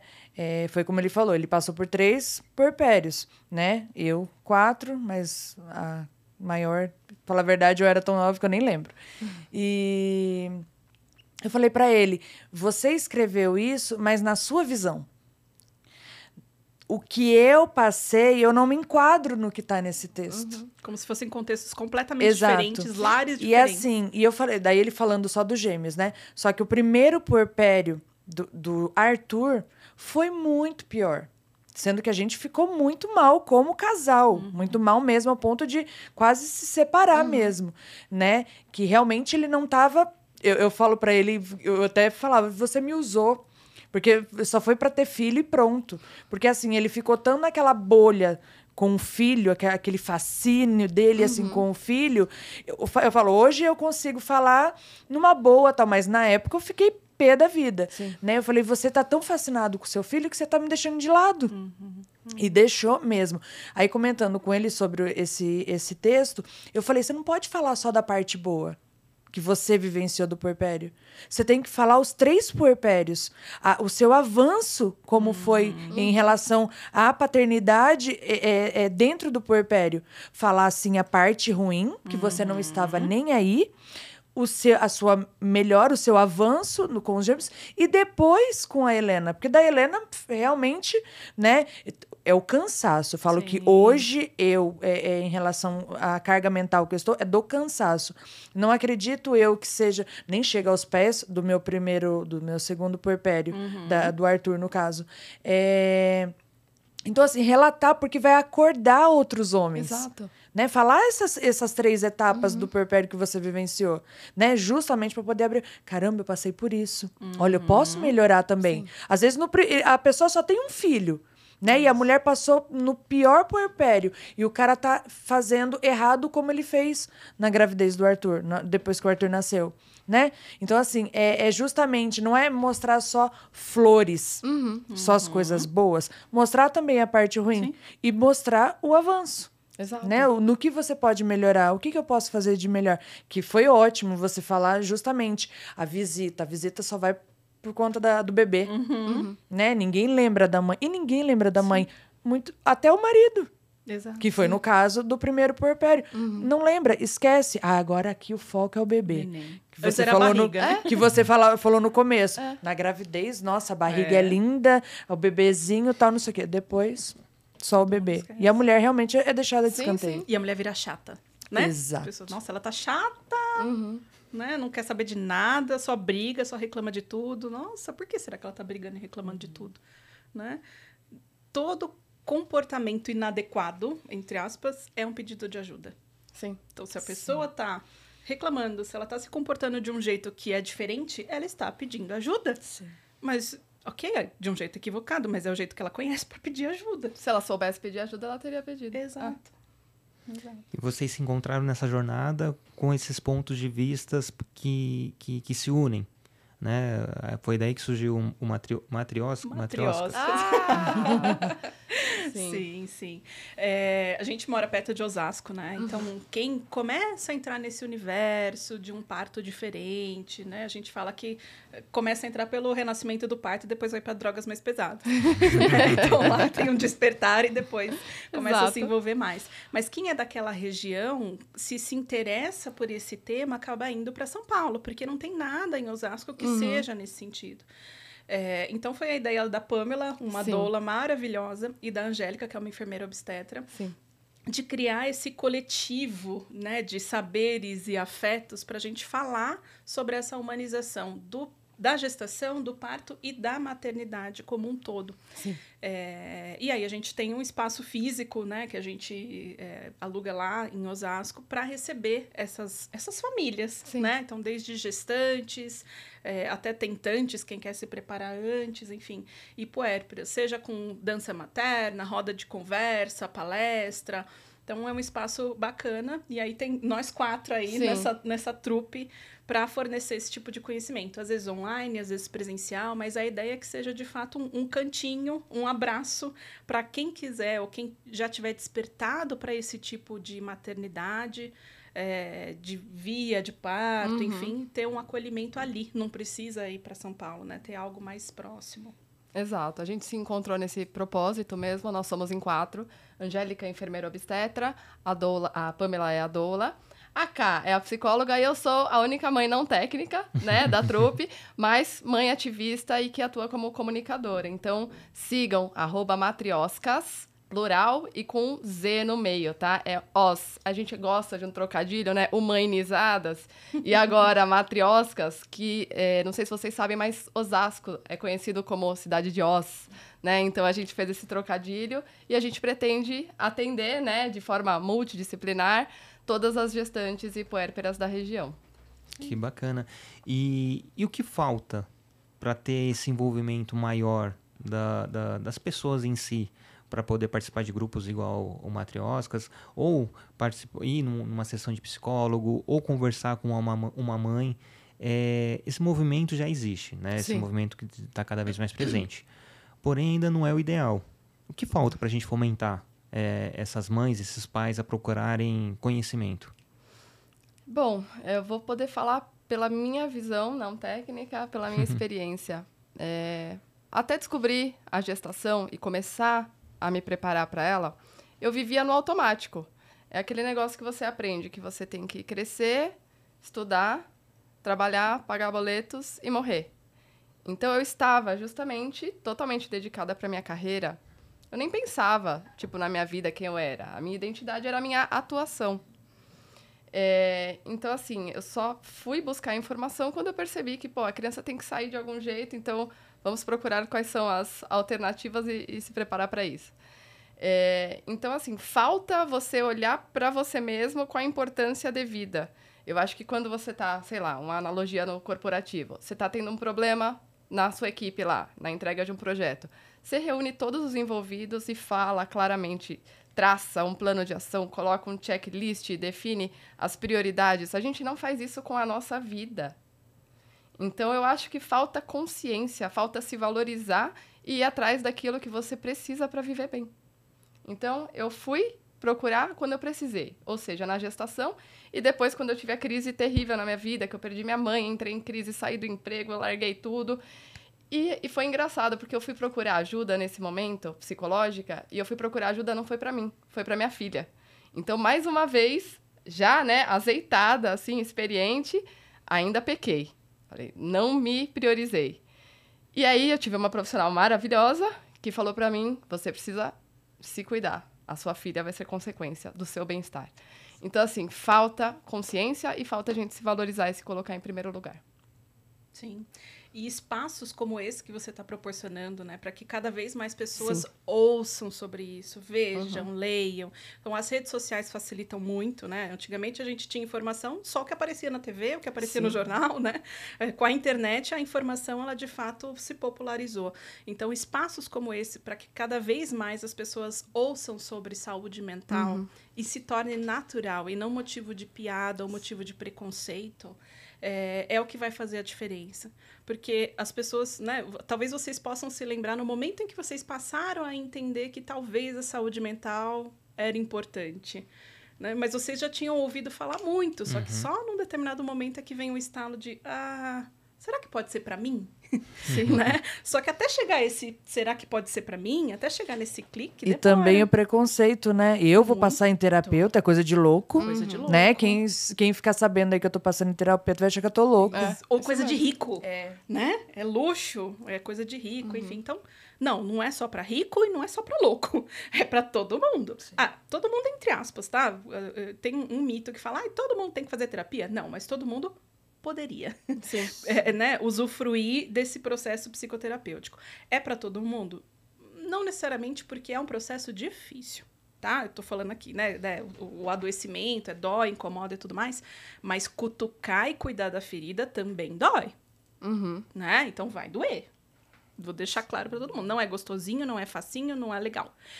Vai cutucar, vai doer, mas é igual fazer um curativo. Então, né, ralou o joelho no asfalto andando de bicicleta a primeira reação é não mexe, não mexe, não mexe. Tá, mas a gente vai ter que lavar, uhum, vai ter que tirar pedrinha daí, vai ter que tirar sujeira, vai lavar, vai passar remédio, vai arder. Então, o processo psicoterapêutico dói, mas ajuda na cicatrização. E vai ficar cicatriz? Vai, vai ficar cicatriz, faz parte da vida, vai ficar. Mas não vai ficar ferida aberta, infeccionando, inflamando, com sujeira, sabe? Então, o processo psicoterapêutico é cuidar de uma ferida. Então, tá à disposição para as pessoas. Camila, não tenho dinheiro. Tem processo psicoterapêutico gratuito ou a preço uhum. social. Existe. Camila, não tenho tempo. Tem modalidades que até em 30 minutos dá, mas assim, né? Não, não é o não é mundo ideal, ideal né? mas existe, né? Melhor Principalmente quando se trata de convênio, enfim. Então, é possível. É possível fazer em grupo. É possível, enfim. Busque ajuda. É, eu os meus contatos acho que vão estar tá aí, né? Eu tenho a premissa de que quem chegou até mim não vai deixar de ser atendido se não quiser. Se não for por mim, eu vou encaminhar para alguém que vai atender. Ou eu vou encaminhar para um canal que a pessoa uhum. vai ter acesso a esse atendimento, tá? Seja gratuito, social, ou a pessoa podendo, inclusive, investir na sua saúde emocional. Uhum. Mas que não haja esse preconceito. Né? E nem com medicação. Então, a medicação ela é importante também. Em alguns casos, ela vai ser preciso, porque há um desajuste químico. Sim. Sabe aquela coisa? Vou dar um exemplo bem básico. Quando a gente come um docinho daquele. Ah, né? Ou a cerveja, ou o café, ou enfim. Qualquer tipo de recurso que a gente vai buscar e que na hora que a gente ingere, dá aquele alívio, que você fala, ah, que bom, Sim. né? o medicamento ele vai trazer algo parecido, porque uhum. ele vai equilibrar quimicamente o que está rolando por aí. E somos química pura, tá? Uhum. Então o medicamento ele entra nesse sentido. Ai, vai viciar? Não, não vai. Se você fizer com um profissional qualificado, uhum. vai dar tudo certo, né? Vai ser aos pouquinhos e depois vai desmamar aos pouquinhos e você vai passar por esse momento da sua vida, por esse recorte da linha da sua vida de uma forma muito natural, Perfeito. muito tranquila e também ninguém precisa ficar sabendo se tiver vergonha. Uhum. Mas a ideia de ter um espaço como esse é para que as pessoas não tenham vergonha de falar uhum. da saúde mental, que está cuidando da saúde mental, assim como vai no dentista, né? Assim como vai no ortopedista, assim como vai no dermatologista. Somos mente, corpo, espírito. Então Sim. vamos cuidar de tudo como um todo. Sim, né? e a gente é meio teimoso, né, em relação a isso. Tipo, ah, não, eu vou dar conta. Não, essa, essa dor, essa tristeza vai passar. A gente controla os fatores de risco, né? Se expor a determinadas situações, assim como a gente controla os fatores de risco de um problema cardíaco. Ah, eu não vou consumir certas coisas, eu vou fazer mais exercício.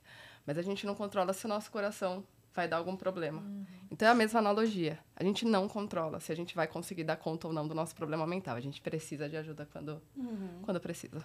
E que bom que tem, né? Sim. Sim. E vocês falaram no, da questão corporativa, né? Assim, eu entendo que é necessária uma mudança em uhum. todos os aspectos. Na, na mídia, então o, a campanha Maio Furta Cor, é importante que todo mundo está ouvindo. Sim. Então, sabe, opa, saúde mental materna. Essa analogia que você fez com a campanha do, do da conscientização do câncer de mama, Perfeito. todo mundo lembra. Uhum. Então vai chegar um momento que, opa, vão lembrar, vão é, saber o que é. Esse Bacana. É então, além da mídia, a questão corporativa, né? Uhum. A questão das empresas, olhar o RH, olhar o recurso humano, não apenas apontar cartão de ponto. Uhum. Ter essa sensibilidade. O que está acontecendo? Vamos conversar. Né? Tá acontecendo esse perrengue, por quê? Uhum. Sem caças, caças bruxas, né? Sim. né? É, não é para ah, você não está gostando do seu chefe, mas uhum. por quê? Qual, o que está por trás? É a, a, logística para chegar no, no, trabalho, o seu horário não está compatível. O que, que a gente pode fazer? Ó, a empresa pode oferecer isso. O que, que você oferece? O que, que a gente pode uhum. adequar? Né? Então, ter esse olhar corporativo no sentido, olhar o, o, a, o lado humano é extremamente importante. E Com naturalizar certeza. a questão da saúde mental também. Sim. Né? Uh, ou indicar, ou ter um, um, setor, enfim, ter algo ali que ouça esse uhum. funcionário, essa funcionária, para poder minimizar os efeitos. É aquela história, um, um funcionário feliz produz muito mais. Sim. Né? Então, a partir, do, a partir do momento que esse funcionário está sobrecarregado com N fatores, não apenas a, a, a logística laboral, mas fatores de vida, uhum. né? essa carga que ele traz, isso vai atrapalhar diretamente no funcionamento da empresa. Uhum. Então, ter essa, ter, ter, essa percepção da empresa com seus funcionários já é alguma coisa. Oh. Mas quantas empresas estão preocupadas com isso? Sim, são poucas, são poucas, infelizmente. Eu falo que empresa também é rede de apoio para aquela família cuidar dessa criança. Então, seja um auxílio creche, né, o próprio convênio, ou vamos pensar é, dois pontos aqui que eu, que eu gostaria de colocar. É, quando essa mulher ela volta de licença maternidade, como que ela é acolhida? Uhum. Essa mulher ela saiu uma, ela voltou outra. Depois da maternidade ela não é mais a mesma. Então pode ser que o trabalho que ela fazia já não faz o menor sentido para ela e a cada dia que ela tá lá é um martírio é um estar ali tendo que vestir a mesma roupinha que ela vestia antes. Ela uhum. não é mais a mesma. Então, é preciso um olhar atencioso dessa empresa para. Será que ela precisa mudar de área? Será que ela precisa, de repente, reduzir um pouco as atividades dela nesse comecinho para depois voltar aos poucos, né? É, o que, que essa mulher precisa? E um outro ponto, quando tem muito estigma de ah, a mulher engravida, então não vão contratar mulher Sim. e tudo mais. O quanto que é natural para o homem falar, hoje eu vou faltar porque eu tenho reunião da escola do filho. Nossa, paizão, hein? Ó, oh, foi na reunião da escola do filho, gente. Não, ele, o Mitinho não veio na, na reunião hoje porque ele foi na reunião da escola do filho. Tá, e quando a mulher tem que ir lá? Falei, vai faltar de novo. Tem quatro filhos ainda. Nossa, vai ter mais quatro reuniões pra ir. Uhum. Então, assim, por que que o cara, quando falta no trabalho, é ok, e a mulher, quando falta no trabalho, não é ok. Então, se, quanto mais homens se ausentarem do trabalho para acompanhar a vida do filho ou para acompanhar a esposa gestante numa consulta, isso se tornar natural, vai ajudar também para que as mulheres sejam é, para que as mulheres sejam vistas de forma natural quando ela Sim. se ausenta, quando ela Sim. precisa se ausentar, porque o cuidado é igual, o filho é dos dois, né? Então a empresa precisa estar atento a isso. É, tem muitas empresas que me chamam agora em maio para dar algum tipo de palestra, né? Falar sobre o Dia das Mães, enfim. Não é só entregar uma florzinha para a mãe. Nossa, né? não. Muito parem. obrigada por essa florzinha, mas eu quero é. reconhecimento. É. Eu quero que saibam que um dia eu vou chegar mais tarde, porque eu tive que ver com quem quer ficar com meu filho, que está com o nariz uhum. correndo na escola não, quer, não pode ficar. Né? E eu tive que dar meus pulos para deixar essa criança com alguém. Ou empresas, pelo amor de Deus, né? Passamos pela pandemia e a gente sabe que é possível muitos trabalhos serem feitos em home office. Então, será que não dá para essa mulher hoje trabalhar de casa porque Perfeito. o filho não vai poder ir para a escola, uhum. né? E aí, ok, naquele dia aquela mulher trabalha de casa. Ela não vai deixar de entregar, talvez ela entregue até mais, né? Porque ela tá lá, tá conseguindo olhar para o filho, tá conseguindo fazer o trabalho dela. Então essa flexibilidade no mundo corporativo é fundamental para a sociedade, se a gente pensar né, na função social que é uhum. a, a, maternidade. É, e as empresas falarem sobre isso também. Falar so, sobre saúde mental, não só em setembro amarelo, né? E, as, e quem está na empresa, porque a empresa é feita de pessoas, parar de ridicularizar as pessoas que, olha lá, o fulano tá surtando, olha lá, olha lá. É. Né? Olha lá, a fulana não aguentou, espanou. Não tem essa palavra? Sim. No mundo corporativo, fulano espanou. Sim. Sabia que não ia dar conta. É, tá vendo? Ou a pessoa que está super produzindo, super produzindo, uhum. ela começa a ser valorizada, ela começa a ser reconhecida, começa a ganhar mais, começa a receber mais elogio, porque ela está entregando além do que ela dá conta. E isso é Exato. é motivo de parabéns e motivo de orgulho para a empresa. Sim. Tá, mas a que custo? Essa pessoa uhum. adoecendo, ela está flertando com burnout. É. Né? E aí a gente entra num burnout materno também, enfim. Então, é assunto para mais de meta aqui, né? Com certeza. Mas eu acho que o, o que vai começar a transformar transformação no mundo corporativo é muito o que você falou, que é ter finalmente a equidade na licença parental. É, isso pelo menos já tira um pouquinho daquele estigma de que os homens têm preferência nos processos seletivos, porque eles não vão ter pelo menos as, os três, quatro meses de, de licença, né? Então, eu acho que aí é o começo da, da revolução para chegar numa parentalidade mais equilibrada uhum. é, no, no, tocante à carreira, né? Porque, gente, infelizmente, as mulheres são muito prejudicadas em relação à carreira. Você falou do seu movimento de sair. Eu fiz esse movimento também consciente porque eu estava em crise, mas depois você se pega refletindo e pensa: puxa, eu acabei de fazer esse movimento, mas eu me coloquei numa situação de risco onde eu não tenho mais autonomia financeira. E se acontece alguma coisa?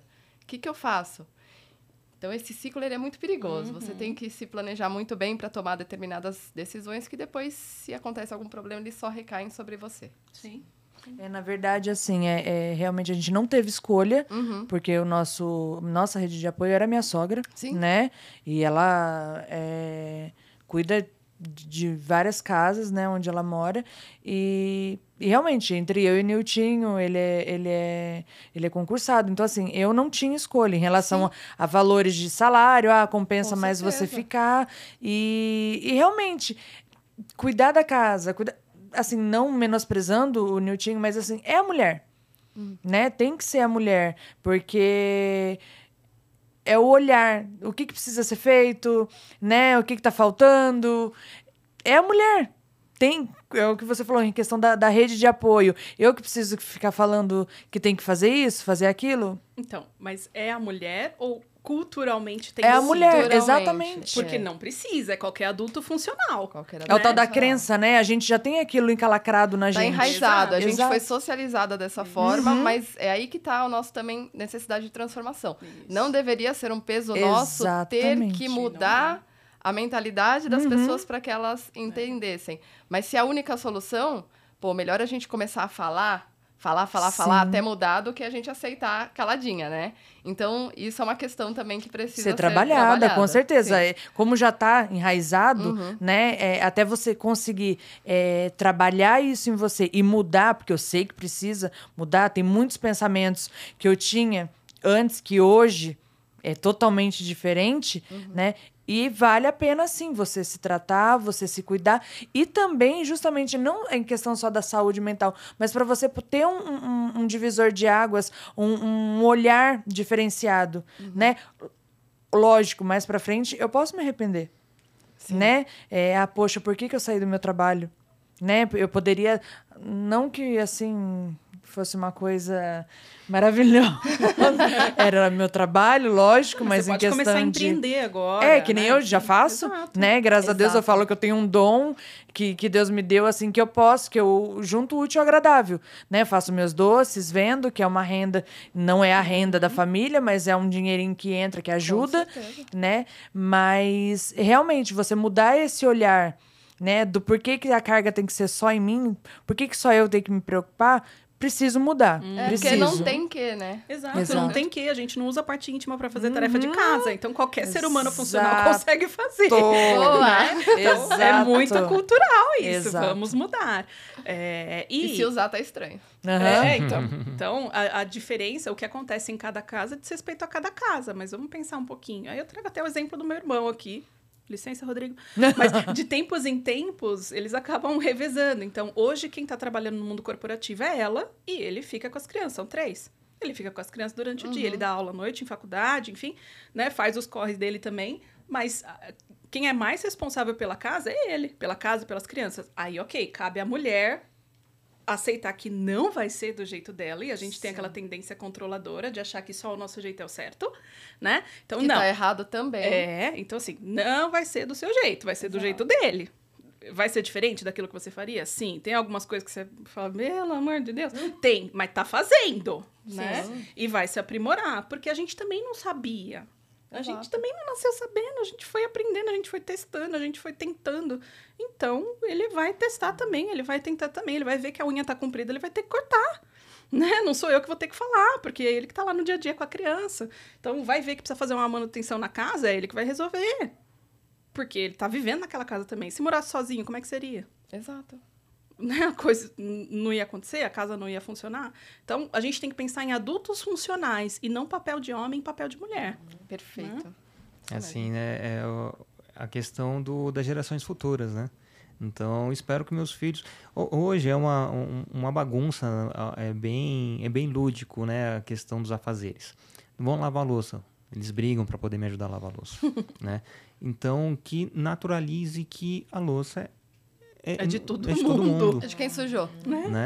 Então, não, não chegue nesse ponto a questão da, da cultura e da estrutura, né? Não, a mulher que tem que limpar a casa, arrumar a casa, né? adultos, adultos funcionais. É perfeito. Né? isso Só que hoje está enraizado a tal, a, a tal ponto que a, a fala da Gisele mostra isso. E o quanto os homens também.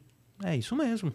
Não é? Exatamente. Ah, É coisa de mulher. Elas fazem mais fácil, elas fazem tão bem. sabe É fazer, natural. não vai ser do mesmo jeito. Então, automaticamente, o cara já faz corpo mole e a mulher assim, não, deixa que eu faço, já que para fazer direito eu faço eu mesmo. Sim. Isso chama Né? carga mental. É, Sabe aquele monte de abinha aberta? E uma música no fundo que a gente não sabe de onde vem, enfim. Né, um monte de post-it na mente. É aquelas coisas do preciso fazer. Então, tô saindo daqui, preciso levar esse copo na pia. Chegou na pia, viu que tem almoço pra fazer. Abriu um armário, viu que precisa comprar arroz. Vai lá na listinha. E fica nesse monte de tarefas não concluídas e todo mundo ah lá, tá desatento. É TDAH. Tá na moda agora. Então, é, não, não é. É sobrecarga. Por que, que é ela que tem que resolver tudo? Se tem dois adultos funcionais naquela casa, os dois adultos vão ser funcionais para resolver os perrengues da casa. Exato. Né? E os dois assumir responsabilidade. Não tem certo e errado. Ah, mas ela faz melhor, ele faz melhor. Não tem. O combinado não sai caro. Pode ter um combinado na casa de que, olha, eu cuido, por exemplo, das coisas do carro e manutenção da casa, e você não precisa se preocupar se o carro vai estar abastecido, se o óleo vai estar trocado, se o pneu está ok, e da manutenção e de pagar conta e tudo mais, pode. Mas esse combinado precisa existir e de maneira clara. Porque quando a gente conhece alguém no começo do relacionamento, a gente fica com o cara porque ele é engraçado, porque ele é divertido, porque tem uma atração ali. Tá, só que na hora do vamos ver, em que se constitui família, em que tem criança, não vai ser o lado engraçado e divertido e atração que vai ser necessário naquele momento. Eu vou precisar de um ser responsável, né? E que assuma diversas funções. E o cara também, ele não vai querer ser mais um filho nessa família, né? Ele precisa de fato assumir o seu papel, assumir a sua responsabilidade. Então, todo mundo é capaz. E aí, no caso de vocês com mais crianças, enfim, a criança vai aprendendo que faz parte da casa. Minha filha também. Eu falo, filha, ó, recolhi a roupa do varal e está em cima da sua cama. Pode tirar do avesso, dobrar, porque eu já não passo mais. Né? Esse negócio de passar roupa tá no passado. E vamos Enfim, naturalizar a roupa Vamos amassada, roupa amassada, tá tudo bem, gente. Filha, vai guardar. Oh, só falta se derreter, assim, né? Vira um slime de preguiça. Sinto muito, você toma o seu tempo, mas a roupa tá aí, você pode desvirar e guardar. Tá tudo certo. Ah, mas é chato. É, pra mim também é chato, não gosto, filha. Ai, mas é difícil. Ah, eu, tô, eu também acho difícil. É um saco, né? Mas vamos fazer. Tem que fazer, tem que fazer. E é né? engraçado assim, né? Que nem é, daquelas cinco linguagens do amor. Eu falo que a minha é atos de serviço, uhum. né? Eu gosto de servir, eu quero ver todo mundo bem, né? Vem uma visita em casa, eu quero fazer um bolo, eu quero, quero servir, né? E aí eu me lasco. Porque daí junta os meus afazeres e ainda de eu gostar ainda de ter que Sim. servir, de Sim. ter que, né? Ai, é, o combinado não sai caro, tá? Ficou combinado de você fazer isso e isso, isso na casa. Se não fizer, eu vou lá e faço. Uhum. Então, assim, é, é, é complicado, né? Porque eu mesmo me auto-saboto, porque eu acabo fazendo até o serviço do outro. E se você não fizer, o que que acontece? Não faz. Então faz. Então não faz. Não faz. né? Então, alguns pratinhos vão cair. Sim. E vai precisar cair. Para nossa, não tem mais toalha aqui para usar. Olha, não é que não tem? pois é, assim. se seca com lençol, porque não tem toalha, ninguém pôs para lavar. Então, assim, enquanto a mágica do invisível, né, de joga roupa no cesto e aparece no guarda-roupa, enquanto esse túnel mágico existir, as pessoas vão acreditar no túnel mágico. Mas o túnel mágico é você se lascando. E é prejudicial para a pessoa no futuro também. Sim. Ela precisa ter a capacidade de ser funcional. Sim. Não é orgulho, sabe? Ai, não, eu não faço nada, deixa para minha mulher. É ridículo. A pessoa deveria se envergonhar de não ter função. Uhum. Então, assim, né, por favor, naturalizem também o quão afrodisíaco é, né? um, um, parceiro funcional, porque, gente, isso é maravilhoso. É melhor eu acho que a mulher ia estar tá sorrindo o tempo todo. Né? É, é. Vai sobrar mais tempo para os dois, vai ser maravilhoso. Exato. Né? É uma conta que fecha, né? Fecha, isso aí. É, exatamente. É aquela, aquela piada, né, que fala assim, poxa, o cara chega do trabalho, procura a mulher para fazer um amorzinho e não, tá cansada. Então, pá, eu vou cuidar dos afazeres da casa. Aí ela chega à noite querendo um carinho, assim, pô, eu tô cansado, tô cansado. trabalhei o dia todo, limpei casa, né? Ora, é, ora, veja é. só, né? Entendeu? né? Quando, quando tem essa, essa inversão, né? Sim. E eu falo, né, eu, eu espero que meus filhos é, em algum momento ocupem é, posições de, tá, de no, em, posições de liderança. Eu já ouvi do meu chefe uma vez, de um ex-chefe, na verdade, é, que ó, oh, tô ligando para avisar que eu não vou porque meus filhos estão doentes, uhum. né? Ah, e a mãe? Uhum. Né? Não pode ficar com a mãe. Entendeu? É, é, ter essa concepção. Beleza, o que, que, eu posso fazer por você agora? Uhum. Né? Você está me avisando que não vai poder ir amanhã. Beleza, eu uhum. posso rearranjar aqui para alguém ir no seu lugar, tá? Mas eu lembro que ele deixou claro assim, é, mas você sabe que eu, vou, eu não estou pedindo, eu só estou avisando. Sim. Quando você vai ter o um ponto ali cortado, é prerrogativa da empresa, uhum. né? Não é, não estou pedindo para abonar. Sim. Por mais que a gente possa conversar. Eu senso, posso pagar né? de uma outra forma, pagar em outro dia. Mas enfim, então para chegar nesse consenso de é, é, ver que a função parental não é apenas da mãe, né? Os cuidados com, com o filho, né? Isso estende ao pai, Sim. estende à rede de apoio, né? E naturalizar isso de, de tal forma que que bom que tem gente preocupada com uma criança. Né? Uhum. Né? E lógico, uh, o, o, mercado, o, o mercado corporativo visa lucro, uhum. né? Mas e o lucro ali social? Em Sim. ter um, um, um funcionário é, feliz, uhum. sabendo que naquele momento ele deixou a desejar, mas em outro momento vai compensar. Sim. Sim. Né? Porque uma mão lava a outra. Exato. Né? Um exemplo disso, né, quando a gente pensa, tanto na no começo da pandemia, quanto nos recentes ataques à escola, os ataques, ou o elo mais fraco, acabam sendo escola. O que, que tem na escola? Criança e mulher. Quando, na pandemia, fechou a escola, é que o bicho pegou. Porque as pessoas, eu falo, eu não vou poder trabalhar porque eu não tenho com quem deixar meus filhos. Opa, aí a empresa se mexe de fazer home office, de arrumar notebook, aí a empresa começa a ver preocupação ataque, escola, não sei o que, tal dia não vai ter aula. Ah, a empresa começa a dar um jeito porque o funcionário não vem, porque não tem aonde deixar a criança. Então, quando a gente fala que é preciso toda uma vila para cuidar de uma criança, uhum. a empresa faz parte dessa vila. Sim. Não é um problema não é só da escola, não é só da mãe, não é só da vizinha, não é só da mulher. É um problema da sociedade como um todo. E uhum. a empresa está incluída nessa sociedade, né? Então, a empresa poder falar sobre esse tema, acolher. Só que é aquilo, a empresa é feita de pessoas, o bom senso está nas pessoas. O RH pode colocar toda uma política linda e maravilhosa, mas se o gestor, no final das contas, está lá na salinha fechada com os colaboradores, é, trouxer alguma chacota, trouxer alguma ameaça velada, algum tipo de assédio, o colaborador vai fazer o que está rolando ali. É. Uhum. É o que está acontecendo naquela sala que o RH não está vendo. Né? É porque na cabeça, infelizmente, assim, eu tô pagando, então você tá aqui tá tra trabalhando, Sim. você tem que estar tá aqui para trabalhar. Né? Dane-se sua vida lá fora. Sim. Você precisa? Então se lasque. Dá um jeito lá com seus filhos, o que for, né? Que tiver que resolver, eu tô te pagando. Uhum. Você tem que estar tá aqui. Não, e vem cá, na visão da mulher, ela gostaria de estar trabalhando também, cumprindo o papel. Ela não gostaria de estar tendo que pedir ajuda ou, ou dar desculpa porque ela não tem opção do que fazer diante daquele imprevisto, porque a escola fechou, porque o filho está doente sabe? Uhum. Então, assim, ninguém tá tendo nenhum tipo de vantagem sobre isso. Sim. Né? Não é ninguém querendo ganhar, é, burlar ou alguma coisa. A gente também queria poder cumprir, né, os nossos papéis tranquilamente, mas a vida real é cheia de imprevistos e normalmente quem cobre esses imprevistos é, é a mulher e não deveria ser assim. Infelizmente, né? Tem, é um caminho muito longo para a gente sim. ter uma mudança efetiva, né? Bom, infelizmente a gente já está começando a encaminhar para o final do episódio, né? E eu queria dar um recado aqui do. Bom, infelizmente não temos nenhum brindes para dar para vocês, mas queria dar um recado da Sentidos e Cores. Perdão. Queria dar um recado da Sentidos e Cores. Convido todo mundo a conhecer o site sentidosecores.com.br e o Instagram, arroba Sentidos e Cores.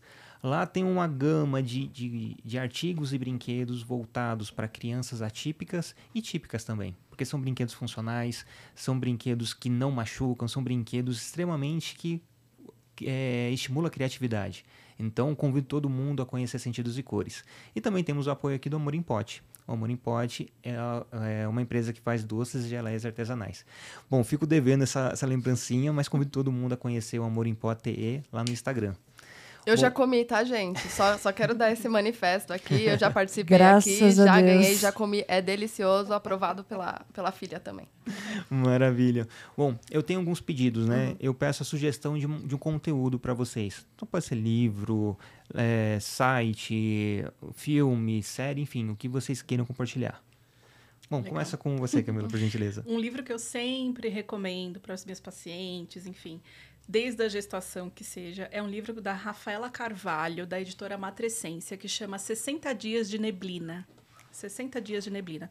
São crônicas, então são textos curtos, de uma página, uma página e meia, mas que eu falo que são textos que deixam o coração quentinho. Parecem abraços para a mãe que está passando por aquilo, achando que está sozinha, que só ela está passando por aquilo, mas a hora que ela lê aquele texto, ela percebe que não é só ela, que ela não está sozinha, de que é assim mesmo, e o vai passar, às vezes pode ser um pouco mais leve, às vezes pode ser um pouco mais fácil. Então, 60 Dias de Neblina, Rafaela Carvalho, editora Matrescência. Legal. Fantástico. É um conteúdo maravilhoso mesmo. Bom, é, eu vou falar de duas coisas. A primeira delas é uma campanha publicitária. Então, eu não vou falar as marcas, porque não nos convém. Uhum. Mas uma empresa fez uma campanha publicitária há muitos anos. Não sei se vocês já viram essa peça que se chama Mãe Terapia. Uhum. É demais, né? O que, que, eles fizeram? Eles pegaram algumas famílias, é, algumas mães com os filhos, e combinaram com as crianças de atuarem como psicólogos das mães, né? E tinha uma psicóloga de fato num ponto, né, dando as instruções para a criança para ela puxar a conversa terapêutica com a mãe. Gente, joguem no YouTube Mãe Terapia. É assim, é uma lição de vida, né? Porque você assiste aquilo e você de repente se pega pensando: nossa, e se fosse comigo, o que, que eu iria responder? Duas perguntas é, chaves, assim, que me pegaram muito foi quando o filho perguntou para a mãe: Mãe, o que você era antes de eu nascer? Você perde a identidade. Você começa a buscar e você não lembra. E é importante você fazer esse, esse exercício para você poder se resgatar. E a outra pergunta-chave dessa peça que mais me tocou é: mãe, o que você, o que vai ser de você quando eu sair de casa? A gente não se prepara para isso. A gente mergulha totalmente naquela criação e a gente não, a gente não se lembra que 18 anos passam muito rápido. É, e você, de fato, não se prepara para isso e você tem que pensar sobre isso para que a vida pós criação de filhos não seja um vazio existencial e outro motivo de crise e adoecimento. E aí a outra indicação que eu vou fazer, não sei se já indicaram, mas é aquele videocast da Júlia Faria e da Tayla Ayala, não sei se eu falei certo, Tayla, perdão.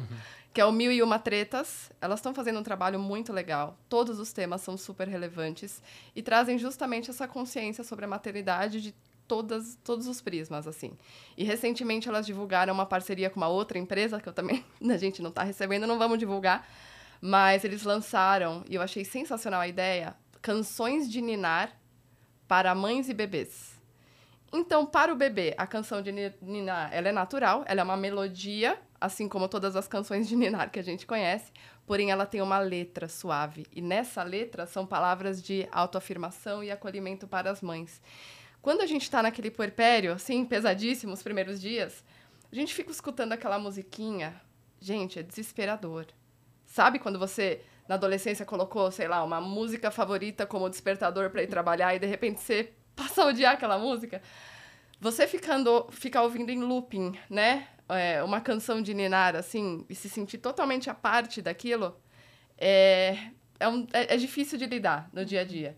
Então eu achei uma baita de uma ideia de aproveitar aquele momento em que a pessoa sim vai acolher o neném com uma musiquinha de de ninar, mas também vai ser acolhida nas letras. Então, eu achei uma baita sacada e sugiro que vocês entrem lá e busquem essa campanha que também é sensacional. Legal. E já convido vocês, marcas também, quiser patrocinar aqui o nosso podcast, sejam muito bem-vindos, né? E vou convidar vocês a pegarem seus, seus celulares, abrir o WhatsApp e mandar uma mensagem, um áudio para alguém, um pai ou uma mãe, convidando eles para, uh, em algum momento futuro, virem falar aqui com a gente no Papo de Pai Podcast. Tá? E eu, eu, eu ressalto que esse convidado não necessariamente precisa aceitar o convite, é só para a gente fazer essa roda girar. Fechou. Maravilha. Eu vou convidar dois pais. Ok. Eles têm um perfil que chama Papai Peando. Que legal. E eles são. É um casal homossexual, uhum. eles são pais por adoção. E o Beto, é, é, é, o Eric e o Beto, eu falo uhum. que é uma uhum. entidade, é Eric e Beto. É. Então, o Beto, ele é doula de adoção. Ele acompanha famílias desde o, ah, como seria adotar, né? Uhum. Desmistificando uma série de coisas, acompanhando essa família, até depois a adaptação da criança na família. Então, acho que vai ser um tema bem interessante. Eles falam muito sobre essa parentalidade diferente, Sim. né? Diversa. É, fizeram até um TED recentemente, é, falando sobre o que eles ouvem muito é o cadê a mãe dessa criança? Tipo, não, não tem mãe, são uhum. dois pais, né? Então acho que vai ser um, uma contribuição bem bacana. Vou mandar para ele. Bom, e da minha contribuição, vocês vão escutar aqui ao vivo, é para o nosso grupo da Matrioscas, ah. porque a Pamela e a Angélica não puderam estar aqui hoje por questões de agenda, mas elas têm muito interesse, eu acho que elas têm muito a contribuir. Então, Angélica, Pamela, vocês estão convidadas para o próximo episódio aí do Papo de Pai Podcast. Vou mandar aqui para ele. Oi, Eric, tudo bem? Camila aqui. Eu tô gravando aqui o podcast Papo de Pai podcast. Tá sendo um bate-papo super legal. Tô falando sobre a campanha do Maio Furtacor. E acho que vai ficar um convite interessante para você e pro Beto trazerem o Papai Piano aqui, falar um pouquinho sobre a experiência de vocês. É um canal bacana de divulgação para vocês, para eles e para todo mundo cada vez mais ouvir falar sobre esse tema que é tão importante. Então fica aqui o convite, depois eu compartilho o contato, tá bom? Beijo. Que legal. E eu, eu, já, já troquei figurinha com, com o Eric. Ah, é, já, já, já, convidei ele, só que, que por problema de agenda. Então, tendo esse, esse meio de campo vai Ótimo. ser muito bacana. Que legal. Eu conheci o Eric no mundo corporativo. Uhum, aí, que legal. Nesse universo, ele é psicólogo também, uhum. né? Então a gente tem alguns, algumas redes aí em comum. Então agora vai dar certo. Ah, com certeza. já, já fico extremamente feliz com isso. Legal. E agora, para finalizar, eu peço para olharem, uma de cada vez, claro, olharem para a câmera e, e deixar essa mensagem para o futuro, para as filhas de vocês, né? Uh, porque a grande maioria dos convidados, os filhos são pequenos. Então lá no futuro, na internet 5.0, no metaverso, eles vão estar tá procurando o que, que esses pais e essas mães estavam falando deles uhum. no, em 2023. Coitado. então é uma mensagem para o futuro. Bom, vou pedir para Camila começar, okay. olhando para a câmera, por gentileza. Okay. filha, sua linda. Hoje você tem sete anos. Ontem eu até te abracei bem apertado. Você estava triste, chorando na hora de dormir, porque você estava com saudade já de mim por eu estar aqui hoje, né? Mas eu falei para você que eu só tô aqui hoje por sua causa. Então a minha vida foi transformada com a sua vinda e a partir da sua vinda eu pude transformar a vida de muitas mulheres e muitas mães né, ajudando essas mulheres e essas mães nos seus maternais. Eu não sei se você vai ser mãe ou não, né? não, não importa. O que importa é que você transformou a minha vida de um jeito que me possibilitou transformar a vida de tantas outras mulheres e eu sou muito, muito grata a você. Te amo, te amo muito. Nossa Senhora, gente. Pelo amor de Deus. Ai, filha, é... Alicia, você tem quatro aninhos. E eu queria dividir com todo mundo um momento muito íntimo que a gente teve na semana passada. A gente estava brincando um monte, a gente parece duas doidas brincando. É muito gostoso brincar com você. E você parou do nada na brincadeira. Você pegou no meu rosto e você falou: Mãe, você vai cuidar de mim quando eu for muito velhinha? E eu não podia responder a verdade, né? Mas eu não consegui. Eu falei: Sim, minha filha, eu vou cuidar de você quando eu for muito velhinha. Eu tive que inventar que precisava ir ao banheiro, fui no banheiro, me recompus.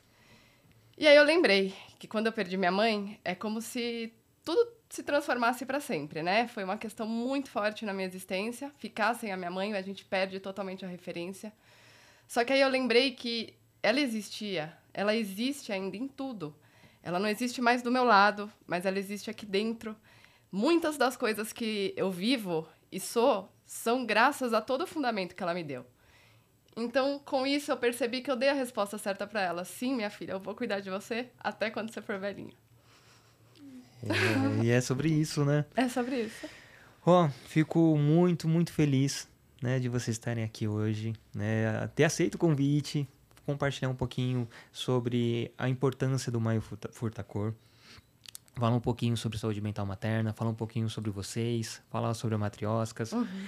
Enfim, só gratidão por vocês estarem aqui com a gente. Eu que agradeço o convite, é uma honra. Tô me sentindo muito chique. Eu falei, gente, não tem nem roupa pra é, isso. Não, é, tem razão. no máximo. Obrigada, obrigada e um por esse assunto espaço. super necessário. Nossa. Pode ter certeza que esse episódio aí vai ajudar muitas pessoas. Tomara. Muitas, muitas mulheres, principalmente. Com Plantando uma sementinha, que uma mulher que tenha assistido ou ouvido a gente tenha se dado conta de que precisa de ajuda e pedir ajuda, pronto. Tá feito, Só uma observação, é, eu tenho uma irmã que ela acabou de ganhar neném, uhum. né?